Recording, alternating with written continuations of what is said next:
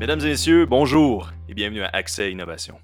Accès Innovation est une série d'entrevues qui ont pour but de présenter les beaux projets et découvertes dans l'ingénierie du Québec et de partout dans le monde.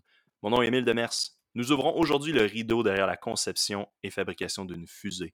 Je suis accompagné de Frédéric Bérubé et de Émile Veilleux qui nous en parlera. Mais avant ça, un petit peu de housekeeping pour les derniers épisodes. Donc, l'épisode 10, qui était le dernier que j'ai enregistré, euh, qu'on a enregistré avec moi et Samuel Lemieux, portait sur la quatrième révolution industrielle, qui est en fait communément appelée l'industrie 4.0, qui porte euh, sur la collecte de données, tout ça. Je savais même pas qu'on était rendu à quatre révolutions industrielles. Euh, fait on en a appris en en parlant avec Sam, qui a travaillé là-dedans et s'y connaissait beaucoup. ensuite, Écrivez-nous si vous avez des propositions d'épisodes, ça serait très euh, grandement apprécié. Vous pouvez m'écrire à emile.lemers.1 si vous avez un beau projet que vous voulez parler ou si vous connaissez euh, euh, quelqu'un qui travaille sur un beau projet, n'hésitez pas à me contacter. Et puis finalement, vous pouvez mettre des ratings d'épisodes sur Spotify et Apple Podcasts, donc faites-le, c'est une obligation.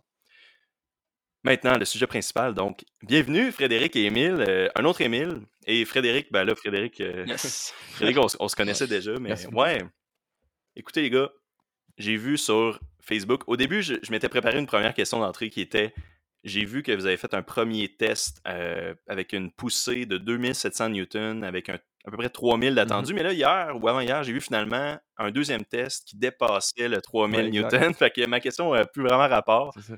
Euh, ben, vous devez être assez fier de ça, finalement. Vas-y. Ouais, euh, ben, en fait, on, peut un peu discuter de ça rapidement. ou pas, à fond. Euh, dans le fond, quand on s'était discuté, quand on s'était parlé avant pour planifier le podcast, euh, ben c'était comme entre nos deux tests. puis on a réalisé un autre test juste après. Euh, puis ce test-là, on a poussé justement 3350 quelque chose, je crois, Newton. 57, oui. 57. ce qui est comme 357 newtons de plus que notre objectif, ce qui est vraiment bon. c'est sûr, par contre, que c'était ce test-là avait quand même d'autres problèmes parce que comparativement au premier test où il faisait 25 un 5 novembre, parce qu'on était vraiment chanceux, euh, là, ben, il faisait comme 2 degrés Celsius toute la journée. on était plus dans, dans l'air du temps, je dirais, en termes de température. Euh, puis on a eu des problèmes de remplissage, puis à cause des problèmes de pression dans le réservoir, euh, parce que la pression de notre comburant varie beaucoup avec la température. fait qu'on n'avait pas autant de masse désirée de comburant. Donc, on a eu un, test qui était moins long. Fait que, mettons, en termes de tendance, puis en termes de résultats globaux, ce test-là est peut-être un peu moins bon que le premier. Par contre, nécessairement de voir euh, la poussée maximale avec. Parce que dans le fond, ce qu'on a changé entre les deux tests, on a euh, augmenté le débit de comburant dans le moteur. OK. En changeant. quand il y a plus de comburant, il y a plus d'explosion à la fin. C'est un peu ça que j'en tire C'est ça. C'était, en fait, c'était l'analyse qu'on avait faite du premier test qu'il nous manquait de comburant. Euh, dans le fond, le but, c'est d'avoir un ratio optimal. Puis il n'y avait probablement pas assez de comburant dans notre réaction sur le premier test. Fait que d'en ajouter, ça faisait en sorte qu'on avait plus de poussée, puis c'est un peu ce qu'on a observé dans nos résultats aussi. Mais est-ce que tu es en train de dire que si vous auriez fait ce test-là à 25 degrés Celsius, comme le premier test, avec le plus de comburant d'injection, ça aurait été euh, plus que 3300 newtons de poussée, là, ça aurait été euh, ben, je, je, peux laisser Emile répondre. Ben, probablement pas. Ah. La raison principale, c'est parce que ben, Fred il a parlé un peu du fait que le froid a une grosse influence sur la pression qu'on est capable d'avoir dans, dans, notre réservoir. donc là, ce qu'on voulait dire en fait, c'est que là, nous autres, on part d'une grosse bouteille de gaz comprimé, comme on voit dans les films. puis cette bouteille-là, on prend le, le comburant qui est à l'intérieur, puis on le met dans notre propre réservoir qu'on a fabriqué. Fait que cette grosse bouteille-là, elle est bien froide. Fait que c'est pour ça qu'on a de la difficulté à, tirer de la masse pour remplir notre réservoir. Une fois qu'on est rendu à un certain niveau, on, voyait bien qu'on stagnait. Là. la masse montait plus du tout. On était pris à 4,5 kg. Fait que là, on a dit, bon, on arrête.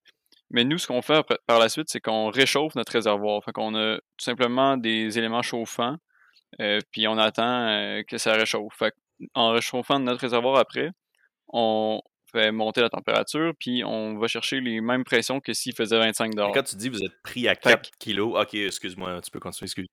Non, vas-y, vas-y. Euh, je ben comprenais pas, ouais, comme tu dis, t'es pogné à 4,4 kilos, c'est 4,4 kilos de poussée ou c'est de.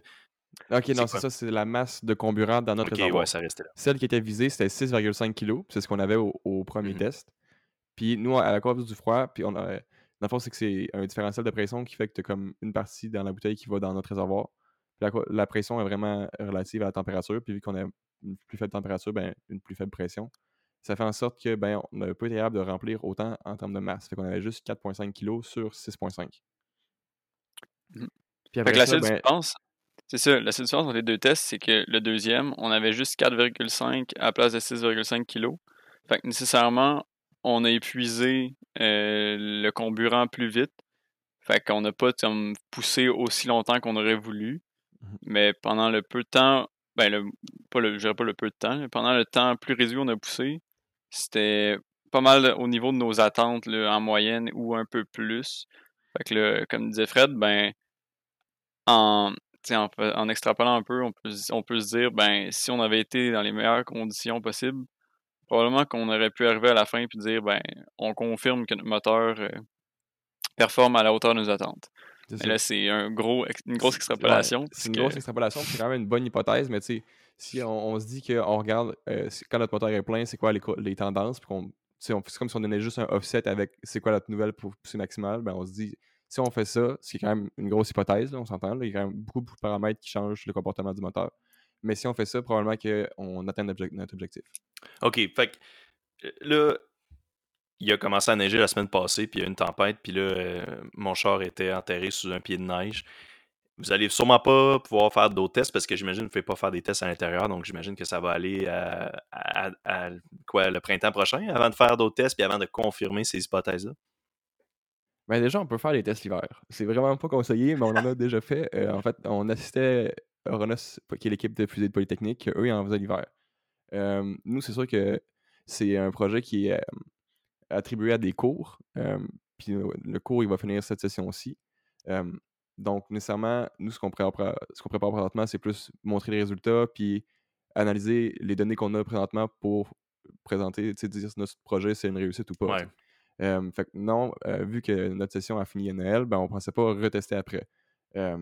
Peut-être que pour le fun, dans d'autres implications futures à l'université, puis qu'on veut aussi que le projet continue parce que le but, c'est que le moteur serve dans une vraie fusée au final ben, peut-être qu'on va réassister à des tests, mais mettons des tests Ignitus 2 que nous on gère, puis que c'est notre moteur de A à Z.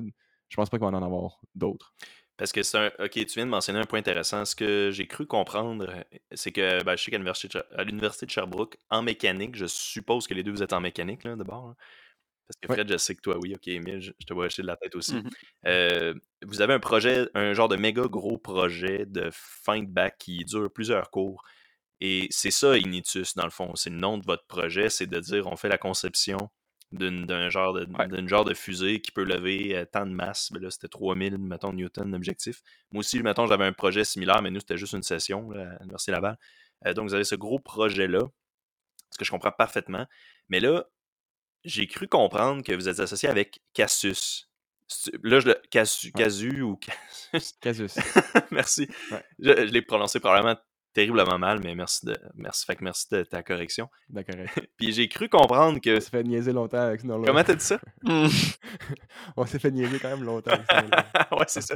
Ouais, je vois. C'est un héritage du passé. mais ça signifie conception aérospatiale de l'Université de Sherbrooke. Donc, c'est un genre. Ça, c'est un comme de projet qui est hors des cours, c'est ça que je comprends. Exact. OK. Euh, L'équivalent qu'on pourrait voir euh, à l'Université Laval, c'est le GOAL. Fait que c'est un euh, je sais plus c'est pourquoi Goal l'Université Laval, mais probablement groupe aéronautique ou aérospatial de l'Université Laval. Ouais, c'est ça, ouais. C'est pas, ils font une, euh, fusée, là, me semble. Ouais, exact. Casus fait environ la même chose à Sherbrooke. C'est, dans c'est un groupe technique que, que, nous on appelle ça. C'est un projet complètement parascolaire que tu fais dans tes temps libres pour participer, dans ce cas-ci, à des compétitions de fusée. Tu sais, on voit des fois, il y a la, formule SAE qui font un char ou le Bajob, des faire comme ça. Ben, ça, c'est l'équivalent comme aérospatial de fusée sonde. C'est un aspect tellement intéressant, des, ça, des, je trouve, des bacs euh, en, mécanique puis des bacs, fait, dans tous les, domaines de, génie. les genres de petits projets sur le site, ça permet tellement d'apprendre. Euh, moi, j'étais dans la variation super millage, mais j'étais un peu euh, un fake fan. J'étais là, genre, j'étais resté deux ans, puis je, je, faisais pas grand chose. J'étais dans l'équipe ligne essence, puis je me rappelle, j'avais pas beaucoup collaboré, fait qu'à la fin, j'ai arrêté parce que je voulais prioriser mes études, là, mais eux qui s'investissent là-dedans, comme je pense que c'est le cas pour vous, ça semble tellement rapporter mmh de, trucs parce que tu fais vraiment du mmh concret avant même d'avoir des stages, puis avant même d'aller sur le marché du travail. Mmh puis en fait, moi puis Emile, à la base, avant d'être dans Ignitus, là, c'est sûr qu'on est très effacé du projet Casus parce qu'on travaille principalement sur Ignitus, qui c'est comme deux trucs différents. Ignitus étant via un cours, puis projet Casus étant une implication parascolaire. Mais ça, tu sais, nous, on a commencé les deux là-dedans, puis on a fait, on a participé à une première compétition en 2019. c'est quand même des trucs, après ça, c'est vraiment valorisé. Là. Moi, je, me, je sais que j'ai eu des stages grâce à ça parce que je me faisais poser des questions en entrevue comme c'est quoi tu faisais dans le groupe, qu'est-ce que tu gères. puis tu sais, moi, j'étais trésorier du groupe, fait qu'il me disait c'est quoi les responsabilités, genre, tu sais, il veut savoir si, je suis capable d'en prendre un peu, en guillemets. Fait que c'est vraiment des super bonnes opportunités pour apprendre quand même le métier sans, sans, sans trop de risques. Tu es encadré par l'université. Puis... Ben oui, il y a, des spécialistes probablement qui vous aident là-dedans, j'imagine. On a ben, accès. souvent, les groupes techniques, euh, non, mais c'est sûr que il y a beaucoup de profs qui sont tout le temps ouverts à tu vas poser des questions, tu dis hey, on fait tel genre de projet. On se pose des questions là-dessus, c'est sûr qu'ils vont vouloir nous aider, la majorité. Euh, mmh toi, Fred, étant un peu à la tête de ça, euh, de ce que je comprends, c'est bien ça? Ouais, en fait, mais depuis le début, c'est pas mal toujours moins aimé. Ok, ok, les deux, excusez-moi. ouais, ouais. Oh, les deux, on a commencé ensemble notre deuxième session de bac. Mmh euh, on a pas mal. Euh, ben, ça n'a pas pris de temps qu'on s'est imposé les, comme nouveau, mais on voulait absolument le faire, puis on voulait que ça marche. Fait que, on a quand même pris de la place pas mal. Puis après ça, ben, c'était rendu nous les anciens. Vous avez genre forcé le pied dans la porte, là. Vous avez vraiment. on, Mais on arrivait aussi à une époque où euh, le groupe il se reformait un peu. Dans le fond, c'est qu'au début, le projet de Casus a été formé à la base pour développer directement un moteur hybride. C'est juste que vu que c'est un projet parascolaire, ça prend de l'argent, mais comme tu n'as rien fait encore, ben les gens te disaient ben faites vos preuves, montrez ce que vous êtes capable de faire, peut-être qu'on vous donnerait de l'argent, mais pratiquement vous brassez plus genre du néant que d'autres choses, fait qu'on vous donnerait de l'argent, tu sais. Fait que là, il y a comme une partie du groupe qui est partie, puis, puis nous, on a comme rentré en même temps d'une nouvelle batch de personnes qu'on a comme pas take over le groupe, là, mais pour, je pense pas qu'il y avait des personnes qui étaient là avant qui sont restées quand nous on est rentrés. Puis le but c'est juste de faire une fusée pour euh, comme faire nos marques, euh, faire notre première fusée. le projet Cadus avait encore jamais fait de fusée. Fait que, puis après ça, ben, c'est beaucoup facile d'avoir du financement, montrer qu'est-ce que tu fais, puis qu'est-ce que tu vaux si tu fais quelque chose. Tes preuves, oui. Euh, tu fais une preuve d'un genre de C'est vraiment plus facile de commencer par une fusée avec un moteur solide. Mettons que tu achètes une, pas mal de parties euh, là. Fait que des achats commerciales que commencer directement en faisant tout par soi-même. Fait que c'était un peu ça qu'on a fait au début quand on est rentré dans Casus. Puis on s'est un peu greffé à ce projet-là d'une personne qui, était président à ce moment-là. Euh, puis après ça, ben, quand lui est parti, on a un peu pris le lead parce que c'est nous qui avons le plus d'ancienneté nécessairement. Puis après ça, ben, euh, on est parti plus sur Initus, sur le moteur hybride. Mais là, c'est ça, ok. Fait que là, tu mentionnes un moteur hybride versus un moteur standard. J'ai hâte euh, d'embarquer dans le détail de ça. En, fait, mmh en fait, c'est quasiment un bon moment, mais avant ça, parce que je sens qu'on parlera plus tant de, de Cassus. Cassus ou Cassus. tu vois, je me rappelle. Puis euh, il y, a une affaire sur la page qui m'a vraiment intrigué que je dois vous poser. Euh, je vais lire la, la, quote qui est écrite là. Un des objectifs du groupe est de faire ou faire la conception, ou je sais plus comment il formulé là, une interface. Ah, tu vas parler de l'aptique. Comment? Ouais, exactement. Ah, je vais la lire, je, vais lire pour, les auditeurs, pour les auditeurs parce que je trouve ça tellement intéressant. Une interface homme-machine par rétroaction haptique. Plus, plus concrètement, cette technologie permet de faire, de faire vivre aux personnes participantes la sensation d'un décollage en temps réel. Euh, mmh C'est-tu genre un four dans ta face pour que tu sentes la, chaleur du moteur? Ou... presque, pas tout à fait, mais presque. ben, Emile, je vais te laisser commencer. Peut-être juste expliquer genre c'est quoi Spaceport? Puis, aller au payload. OK. Euh en fait, là, nous, ce qu'on, les compétitions à laquelle on participait, puis que maintenant, a un équipement au Canada, je vais pouvoir en parler un peu aussi. Ça s'appelle le Spaceport America Cup. Donc, c'est une grosse compétition internationale où est-ce que, ben, des universités de partout à travers le monde, je dirais qu'il y en a peut-être une centaine d'équipes et plus, là, qui, dans les dernières années, qui se présentent compétitionner. Ben, ils vont présenter leur fusée. Euh, fait que, de toutes sortes de designs. Euh, ben, on s'entend que ça ressemble pas mal toujours à une fusée. Ce qui est intéressant, c'est à l'intérieur, puis comment que ça a été euh, euh, designé. Ces fusées-là, donc c'est ça, ils vont compétitionner dans différentes catégories, comme d'altitude, par exemple, euh, où l'objectif, c'est toujours d'arriver le plus précisément possible à l'altitude que tu avais, que prévue. Fait que, euh, même si t'es pas exactement à l'altitude qui, était comme visée dans la catégorie, exemple 10 000 pieds, mais si tu avais dit que tu allais arriver à 9500 pieds, puis tu arrives exactement à 9500 pieds, c'est sûr que tu fais plus de points que l'autre qui est arrivé à 10 000 pieds. Bon, c'est sûr, si tu fais 30 pieds, c'est peut-être pas. Euh, c'est peut-être pas payant, là, mais c'est ça, c'est vraiment plus ça l'objectif. Ouais, c'est une compétition d'ingénierie, le but, c'est genre de tout planifier, puis que tout soit sécuritaire. Mmh fait que euh, aussi, un des gros requis, c'est que tu récupères toute la fusée, puis qu'il n'y a rien de brisé. C'est mmh. presque mmh disqualificatif si, genre, il y a un truc qui se brise sur ta fusée. Puis, un des aspects sur lesquels on est noté dans ces compétitions-là, c'est ce qu'on appelle la charge utile, le payload. Fait que ta fusée, elle embarque généralement. Une fusée, quand on va dans, le ciel, c'est pas juste pour s'amuser à lancer une fusée, c'est parce qu'elle a une mission à accomplir. Généralement, c'est d'envoyer une charge utile, euh, accomplir une tâche X, Y, Z. Euh, dans le cas, c'est des fusées sondes. Fait que c'est des plus, plus petites charges utiles qui vont prendre toutes sortes de mesures. Ça peut être plein de choses. Euh, j'ai pas d'exemple qui viennent en tête comme ça, mais à 100, équipes, il y en a beaucoup.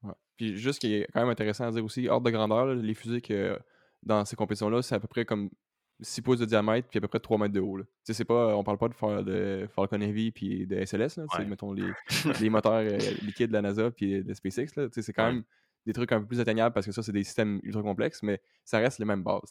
Mais c'est intéressant, le point qui doit revenir, ça me fait beaucoup penser à SpaceX parce que c'est une des choses euh, par lesquelles ils sont mmh caractérisés, le, réatterrissage, même si je sais que ça doit pas être autant hot à voir que SpaceX sûrement, mais je sais pas. Ah non, c'est généralement, c'est simplement c'est des parachutes. Ok, ouais, ok, bon. Ouais.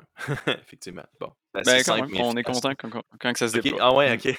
il, doit avoir, ouais, il doit y avoir plusieurs échecs. Euh, je, sais que tu t'en allais quelque part avec ça, là, mais tu sais, juste en parenthèse, euh, plusieurs échecs euh, reliés à ça là, pour avoir un succès. Là. Mm-hmm.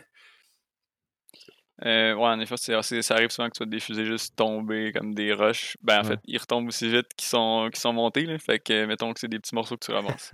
Puis c'est ça. Moi, je me souviens, le fun fact de 2019, c'est qu'il y avait une fusée que mm-hmm. son, son parachute avait juste pas déployé. Fait que c'était comme être tombé né en premier, il me semble, si tu me diras, c'est vrai, Emile. Puis... Pas n'importe laquelle, c'est la fusée de l'Université Laval. Ah, ouais, c'est la fusée du Elle était tombée, genre, né en premier, puis elle avait rentré comme un dard dans le sable, puis euh, c'était euh, genre plus possible de la récupérer. Elle était enterrée euh, sous terre. Là. oh, La vitesse qu'elle revient. elle dépassait pas là, tout seul. Celui-là, je sais pas, c'était en 2019. Puis ça se trouve, c'était peut-être. En tout cas, je sais plus c'était quelle équipe, mais en 2019, on avait, le goal avait pu la récupérer, là, mais ça avait été dans des mmh. sacs à vidange, genre un petit morceau. Fait avait fait une excavation euh, pour la récupérer. Ouais. ouais c'est ça. C'est quand même incroyable parce que c'est vrai que c'est tellement aérodynamique que c'est normal que ça rentre, euh, ça rentre direct dans le sol. Mmh ça rentre à high speed. oh my god, ok. Mais là, on voulait, on voulait parler des charges utiles. Euh, fait que là, l'histoire des charges utiles, c'est là, il faut que tu arrives avec une idée un peu originale. Puis nous, si je me souviens bien, c'est quelqu'un dans notre équipe qui avait entendu parler de toute cette histoire-là de l'aptique. Euh, qui est dans le fond euh, avoir de la rétroaction euh, physique. Ouais, c'est fort possible. Qui est une compagnie qui, font, qui fait de la psych. Ça va être un, ton prochain sujet. Hey, merci. ton prochain podcast. Parfait. Ouais, je vais le noter. Puis à la fin, ça se peut que je vous, je vous interroge un peu plus là-dessus. Ça en plus, il y a en plus il y a assez de contenu pour faire un podcast. Je, suis pas mal sûr. Ah ouais, mais ça serait vraiment intéressant. Comme je mentionnais, ben là, je mentionnais ça off the air. Puis je suis pas gêné à leur mentionner, mais des fois, c'est les entreprises sont un peu gênés, on va dire, de, de venir par, toute la confidentialité. Mais eux, on va les avoir. Eux, je vais les avoir, OK. Fait que, ben, en tout cas, excuse. Fait que oui, fait c'est quoi le nom, tu disais, euh, de cette compagnie-là? Boreas. C'est à Bromont.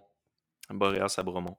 OK, je, tu vois, C'est proche de Sherbrooke quand même. Ouais, c'est ça. Fait que c'est pour ça qu'il y a des gens qui ont travaillé là, que vous connaissez, mmh tu mentionnais. Puis en compétition. ils prennent beaucoup de stagiaires de l'UDS dans le programme Coop. Mmh. Oui, c'est ça. On avait déjà parlé euh, de ça euh, dans le podcast, puis je trouve. Ou c'est peut-être pas dans le podcast non plus. Euh, j'adore le, programme justement Coop de l'Université de Sherbrooke qui permet aux étudiants de faire genre cinq stages, je pense, dans l'entièreté du bac. Mmh c'est fou, là. C'est tellement une belle expérience. Bon, bref. Fait que, Émile, excuse-moi, où c'est que tu t'en allais avec ça? oui. Donc là, on, résume, on, a une on doit amener une charge utile. là, nous, on se dit, bon, on va s'essayer avec ce qu'on appelle de l'aptique. Fait que là, notre plan, c'est. Donc, en gros, comme je disais, l'aptique, c'est ça, c'est d'avoir une rétroaction tactile euh, de, de, d'un stimuli XYZ. Ça peut être par exemple euh, Ton seul du son. Là. Ouais. Ouais. Le, le, juste le son. Euh, tu peux avoir de quelque chose qui est appliqué sur ta main, puis tout. c'est les mêmes genres de vibrations. Fait que là, tu l'associes à un contact physique l'aptique, ça peut aller beaucoup plus loin. Là. Euh, j'ai entendu un peu qu'il y avait des histoires là, de, de reproduire des sensations liées comme au toucher d'un tissu, par exemple, des choses comme ça. Fait que, ça peut avoir des applications quand même très intéressantes. C'est pour ceux, euh, pour ceux qui ne savent pas, je pense qu'un bon exemple serait le, iPhone, quand ils ont, ils ont passé d'un bouton physique à un bouton fake, un genre de. C'est un bouton rond, puis quand le sel il est complètement fermé, il se passe rien quand tu pèses, mais quand il est allumé, puis tu pèses le home button, je pense que c'est l'iPhone 17, mettons qu'il l'avait. Tu as l'impression vraiment là, que ça pèse, mais c'est juste une vibration, fait que ça, ça serait de l'optique dans le fond. Exact. Oui, c'est exactement ça. Bon.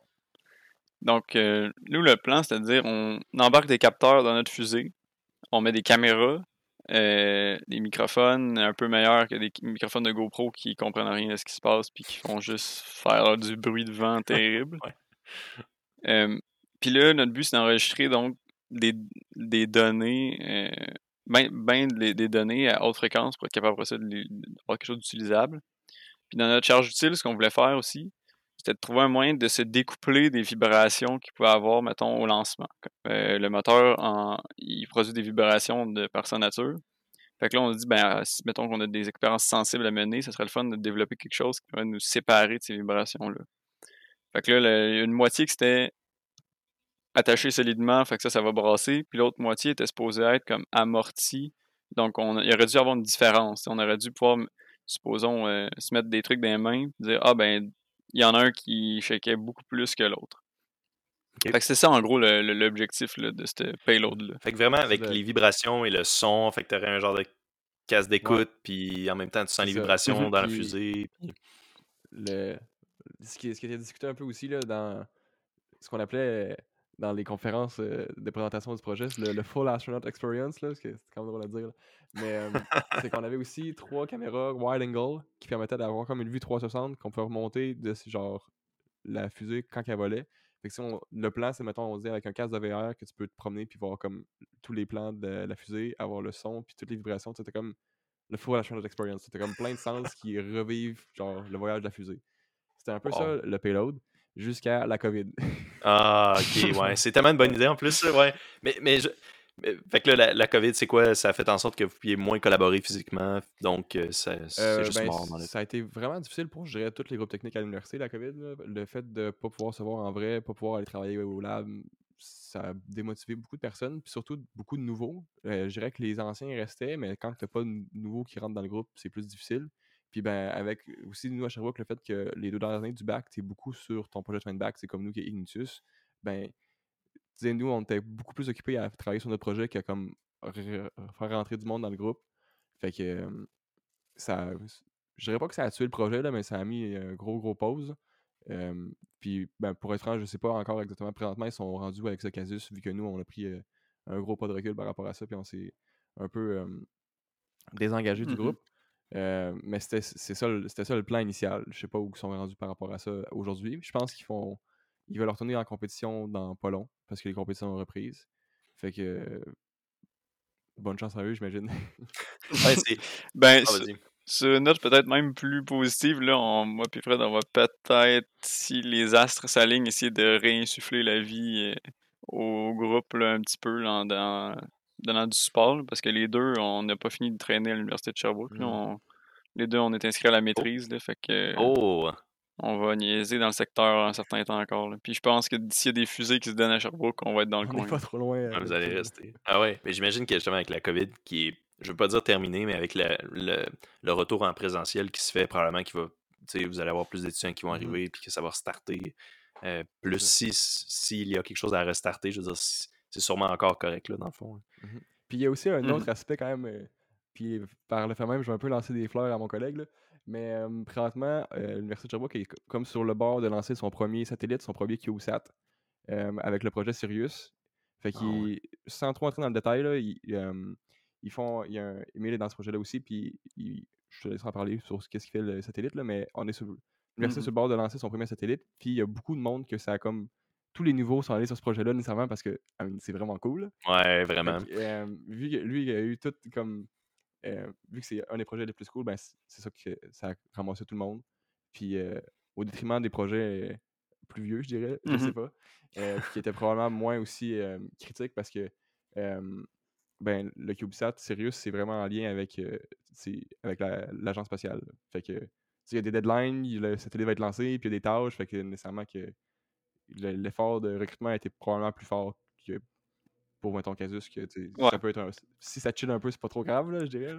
Ouais. Euh, mmh Mais c'est ça, mettons, le, le projet principal en aéro a passé de comme Casus à... Ben, il y en a tout, tout le temps eu, eu deux, trois, là, mais mettons, tout le monde s'est ramassé comme sur sérieux vu que c'était plus ça à ce moment-là qu'il fallait régler. Le cool kid, le nouveau cool kid.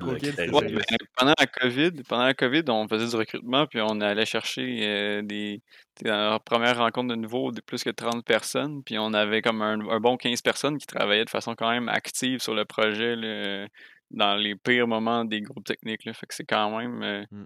particulier, c'est ça que ça prenait. Puis on peut pas encore crier, crier victoire, par contre. On, ça va être un, le sujet de d'autres conversations. Est-ce que vous savez si c'est vraiment juste que ce beau projet-là intéressant, oui, a volé, je dis, volé entre guillemets, a attiré autant de monde, ou ça pourrait-tu être relié à la pénurie de main-d'œuvre, puis des salaires plus élevés, puis l'accès à des jobs, euh, des stages. Je pense pas. C'est juste que, tu sais, moi, je rentre au bac, tu me dis, soit tu travailles sur une fusée, soit tu travailles sur un satellite qui est lancé par SpaceX. Moi, je vais sur le satellite qui est lancé par SpaceX. Là. Ouais, ouais, totalement d'accord. la question se pose c'est juste difficilement, là, ouais. En plus, euh, dans, dans, votre coin de pays, euh, c'est un secteur qui est assez populaire pour l'aéronautique puis l'aérospatiale. Fait que mmh c'est des étudiants qui sont déjà là, ben, probablement que ça les intéresse beaucoup, ces sujets-là, justement. Fait que, Emile, c'est quoi, euh, c'est quoi ce beau satellite-là euh, pour le fun? Oh là là, c'est un, c'est quelque chose. Ça a commencé comme un projet de fin de bac, exactement comme nous, mais de beaucoup plus grosse envergure. donc, c'est ça, c'est l'initiative CCP de l'Agence spatiale canadienne. donc, le but, c'était de. Il donnait un, montant à différentes équipes à travers le Canada. je pense qu'il y avait à peu près 15 universités au total. Donc là, l'objectif, c'est de faire ce qu'on appelle un CubeSat, qui est un satellite qui est, je dirais, la taille de la référence parfaite, c'est une pinte de lait. C'est pas plus gros qu'une pinte de lait. Là.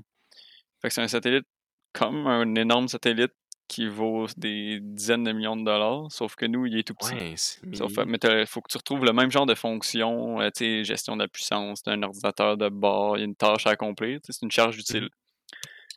Fait que ça, c'est ça qui, qui était le, le, projet à Sherbrooke, le but c'était d'intégrer la technologie de magnétomètre quantique, rien de moins, qui était, un étudiant, euh, un doctorant en fait de l'université qui avait un peu euh, développé ça. Fait que là, c'était de miniaturiser ça pour que ça rentre dans un satellite qui est à peine 10 cm de large.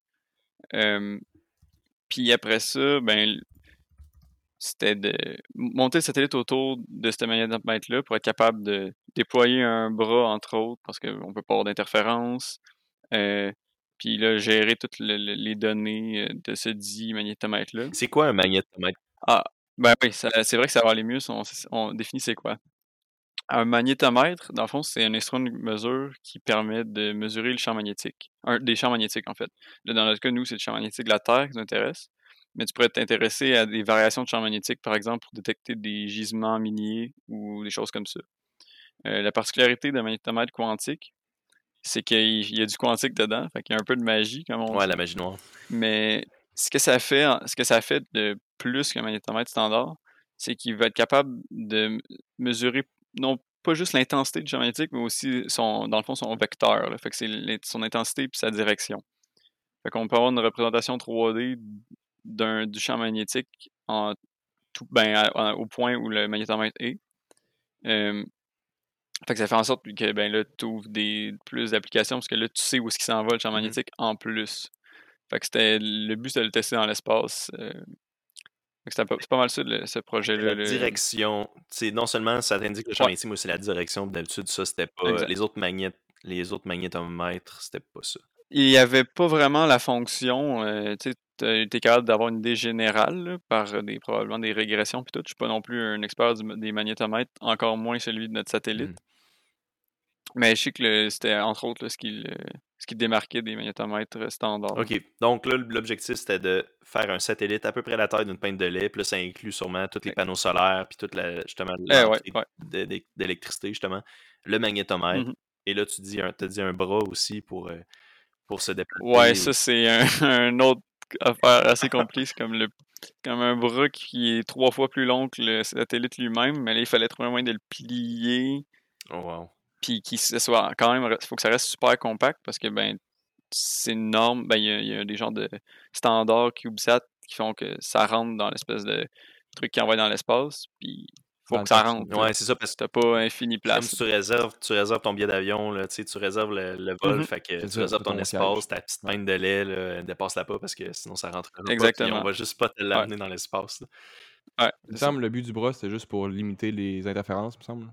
Oui, c'est exactement ça. En fait, si le magnétomètre est collé sur le reste de l'électronique du satellite, puis tu as d'autres composantes euh, qui peuvent être magnétisées, là, entre autres sur les PCB, euh, je sais que ça en prend vraiment pas beaucoup là, pour euh, influencer les, les, lectures de champ magnétique.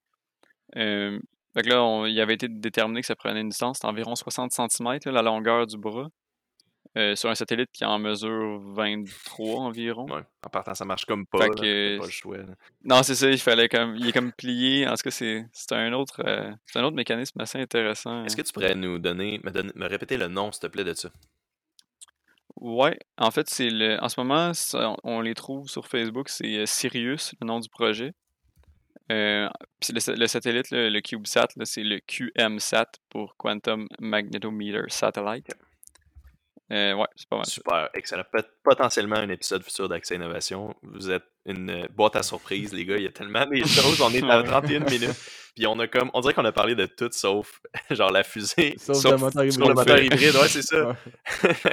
c'est excellent. C'est vraiment, vraiment génial. Fait que là, il y a peut-être une dernière chose que j'étais comme curieux. Vous donnez un cours de fusée 101. C'est ça avec euh, Casus? Ouais, ça, on donnait ça. puis aussi, fun fact, il a commencé euh, début mars 2020. Ce cours-là. Ah!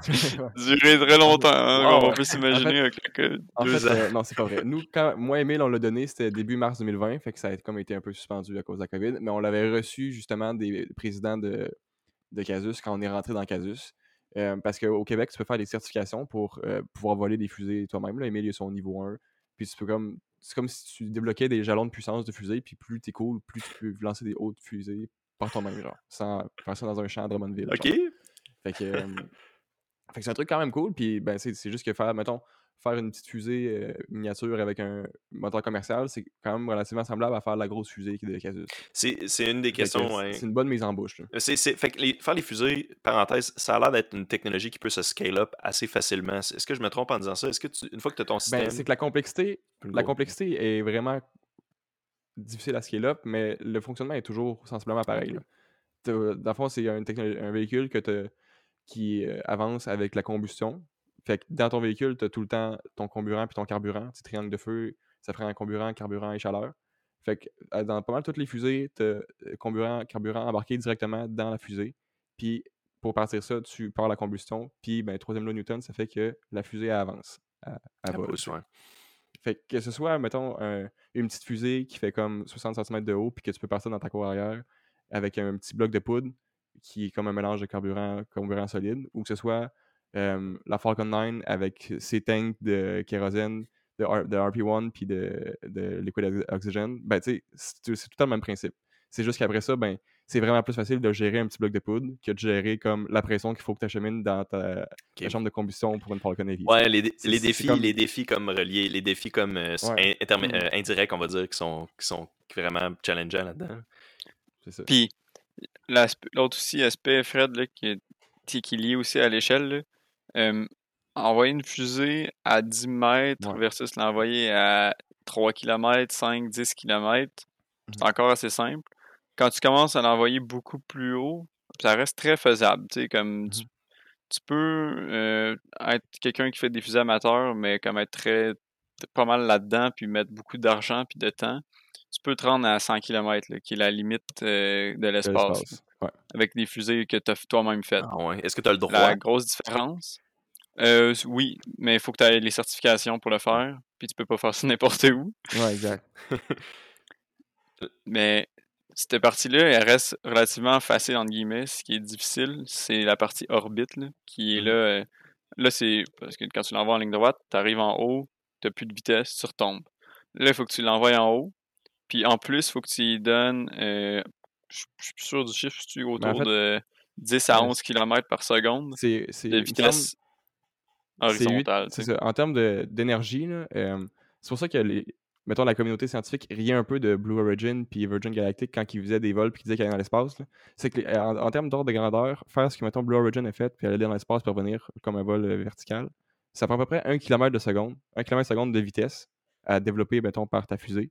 Puis aller en orbite, c'est genre 8 km. Genre 10 km.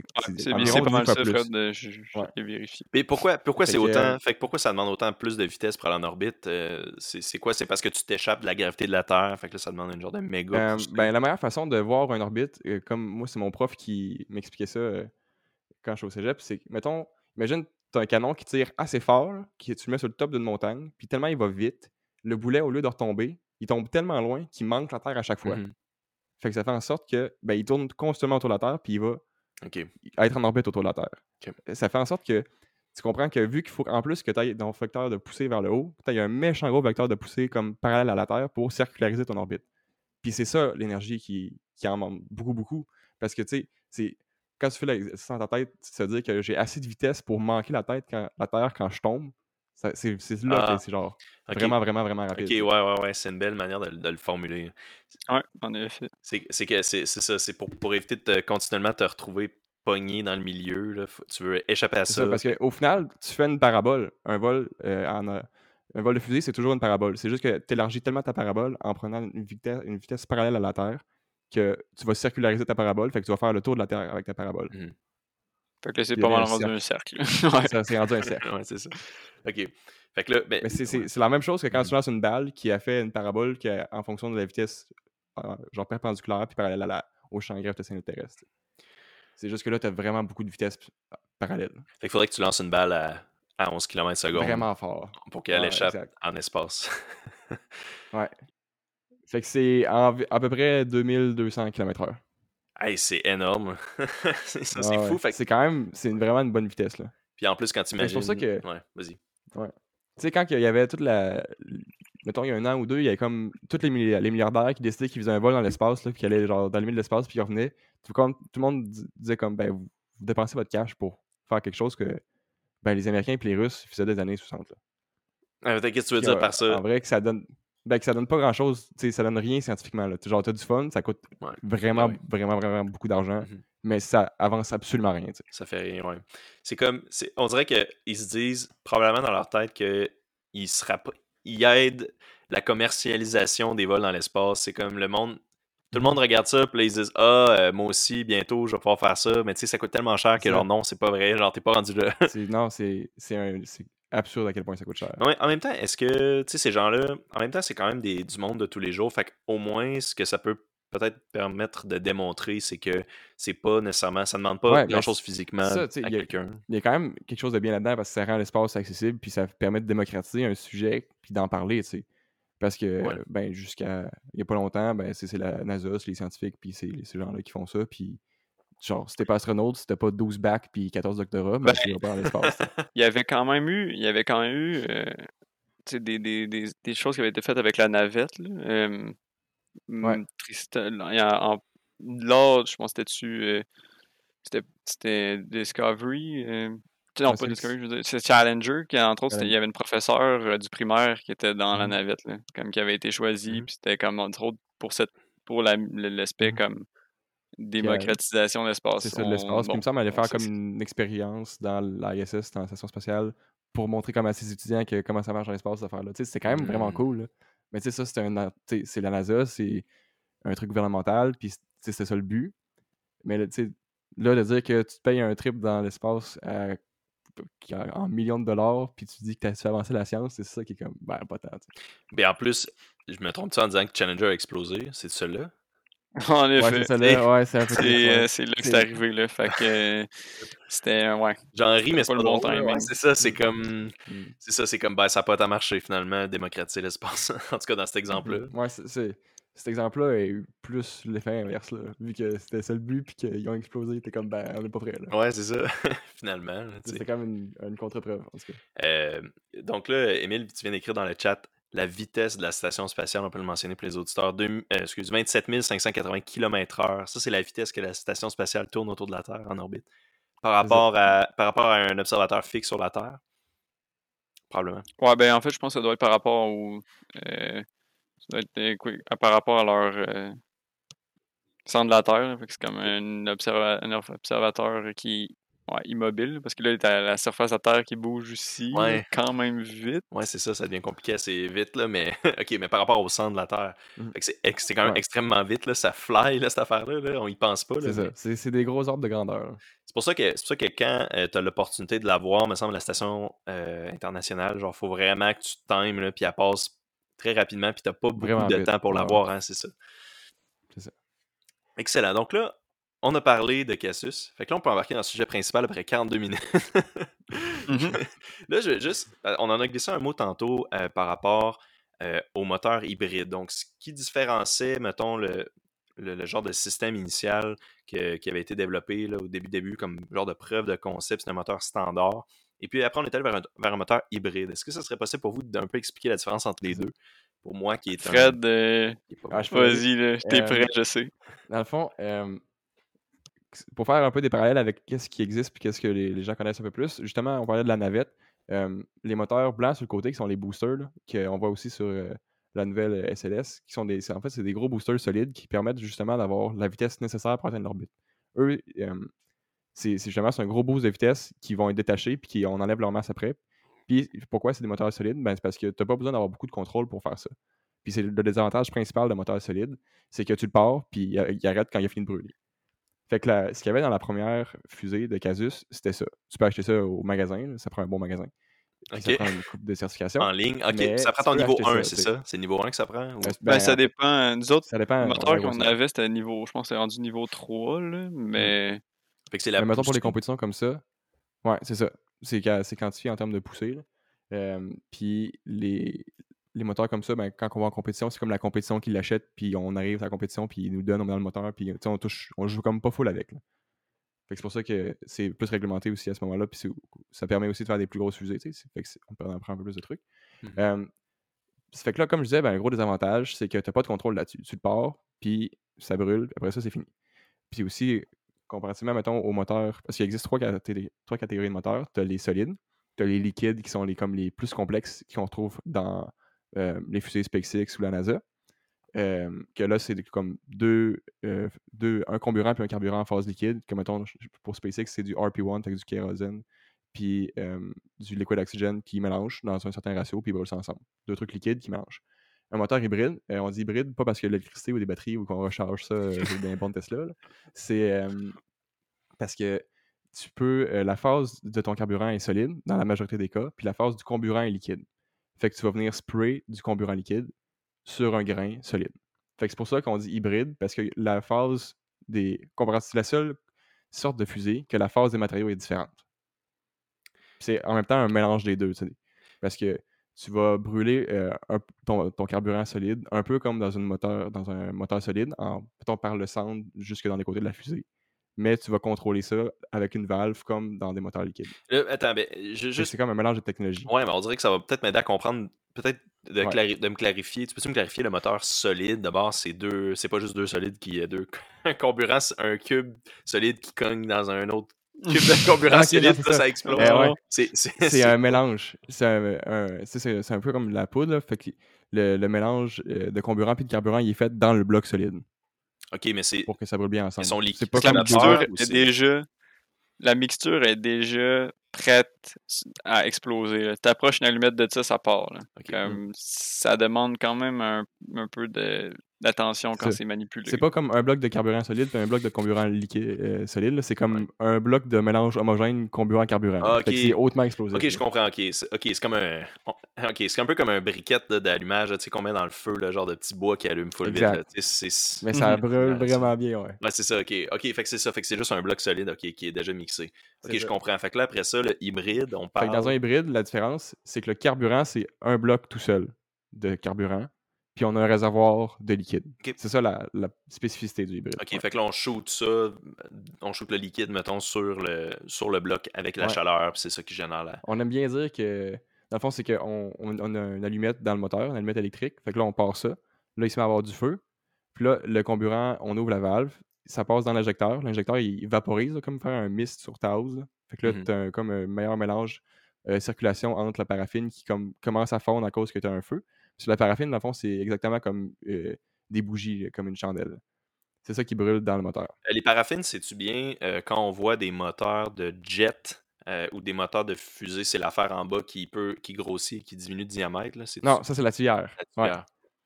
La, paraffine, c'est ça, c'est un matériel, c'est des bougies.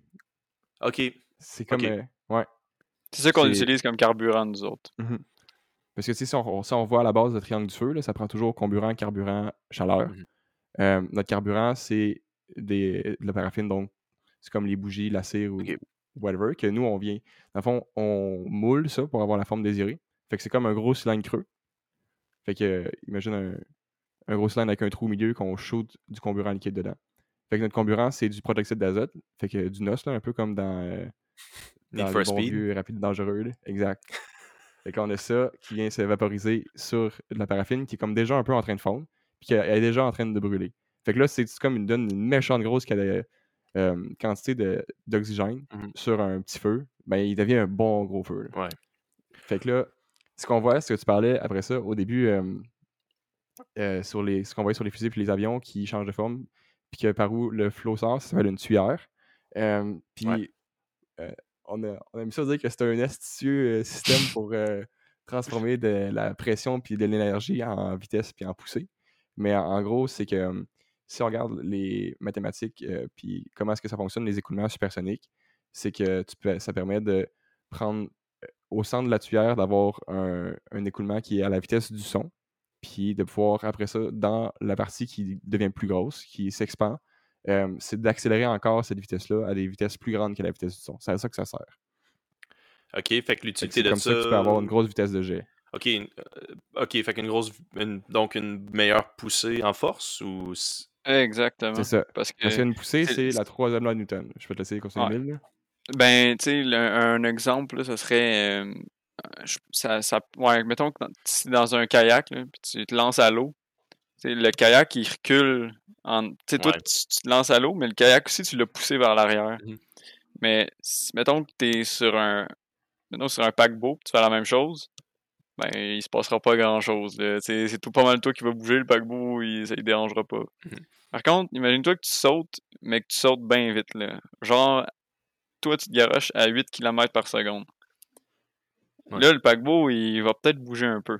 Mmh fait que même si ta masse est vraiment petite par rapport au paquebot, tu l'as tellement envoyé vite. Ah ouais. Tu t'es tellement garagé vite que t'as comme. T'es revenu chercher un, un, un certain. Un certain levier. Ce que tu as fait a servi à quelque chose. Fait que dans le fond, tout le comburant et le carburant qu'on brûle, c'est des kilos par seconde qu'on fait sortir. Mais avec une sueur, on fait pas juste le faire sortir comme oui, vite, parce qu'il y a de la pression puis tout, on fait sortir vraiment vite. Fait qu'on va chercher vraiment plus de, de poussée en retour. Fait que la tuyère, elle grossit, ce qui permet d'augmenter. Sais-tu qu'elle grossit, ça augmente En fait, la section de la tuyère grossit, mais la forme de la tuyère, elle bouge pas, elle. Ah. C'est comment ça fonctionne, là? C'est, imagine deux cônes, euh, un convergent puis un divergent. Mm-hmm. Fait que t'en as un qui vient restreindre l'écoulement jusqu'au au milieu. Puis après ça, le cône, il regrossit après, mettons la section. Mais ça reste un cône, la, la forme ne change pas. Mmh fait qu'il grossit. C'est juste que les gaz, ils s'expandent dans, dans la tuyère.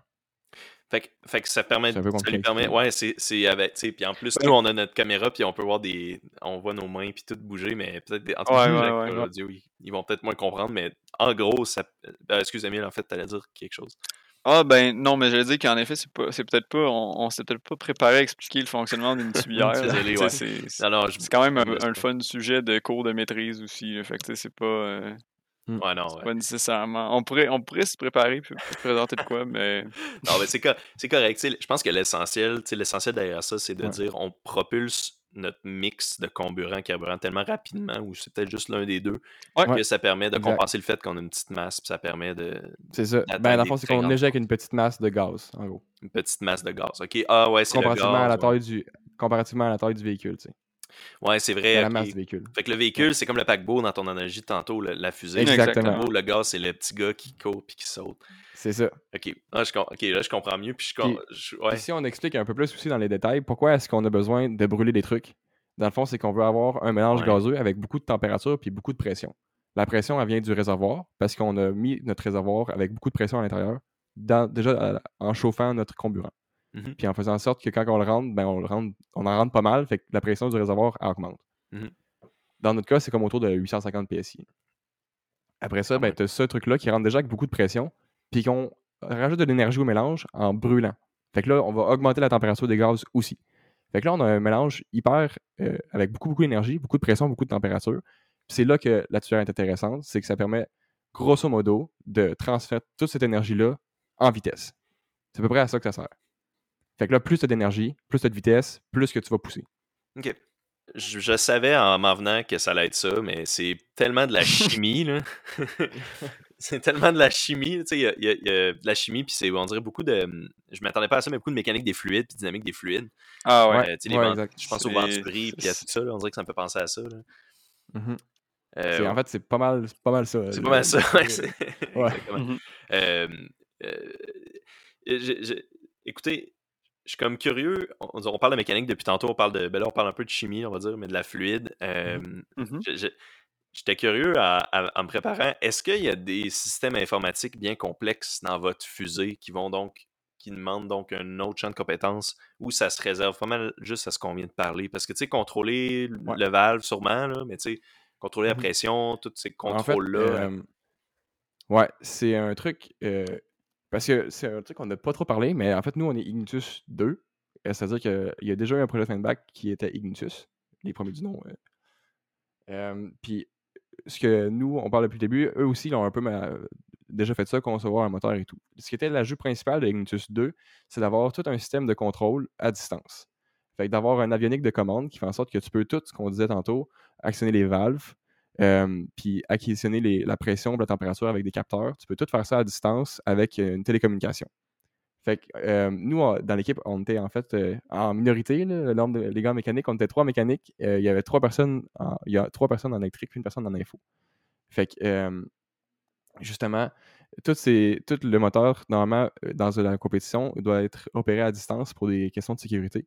Puis sais, d'habitude, mais si on parle de pressure vessel, de vaisseau sous pression, euh, nous, c'est un truc qui va voler en plus. Fait que, euh, en plus d'être un truc vraiment sous pression, ben, on veut qu'il soit pas trop lourd.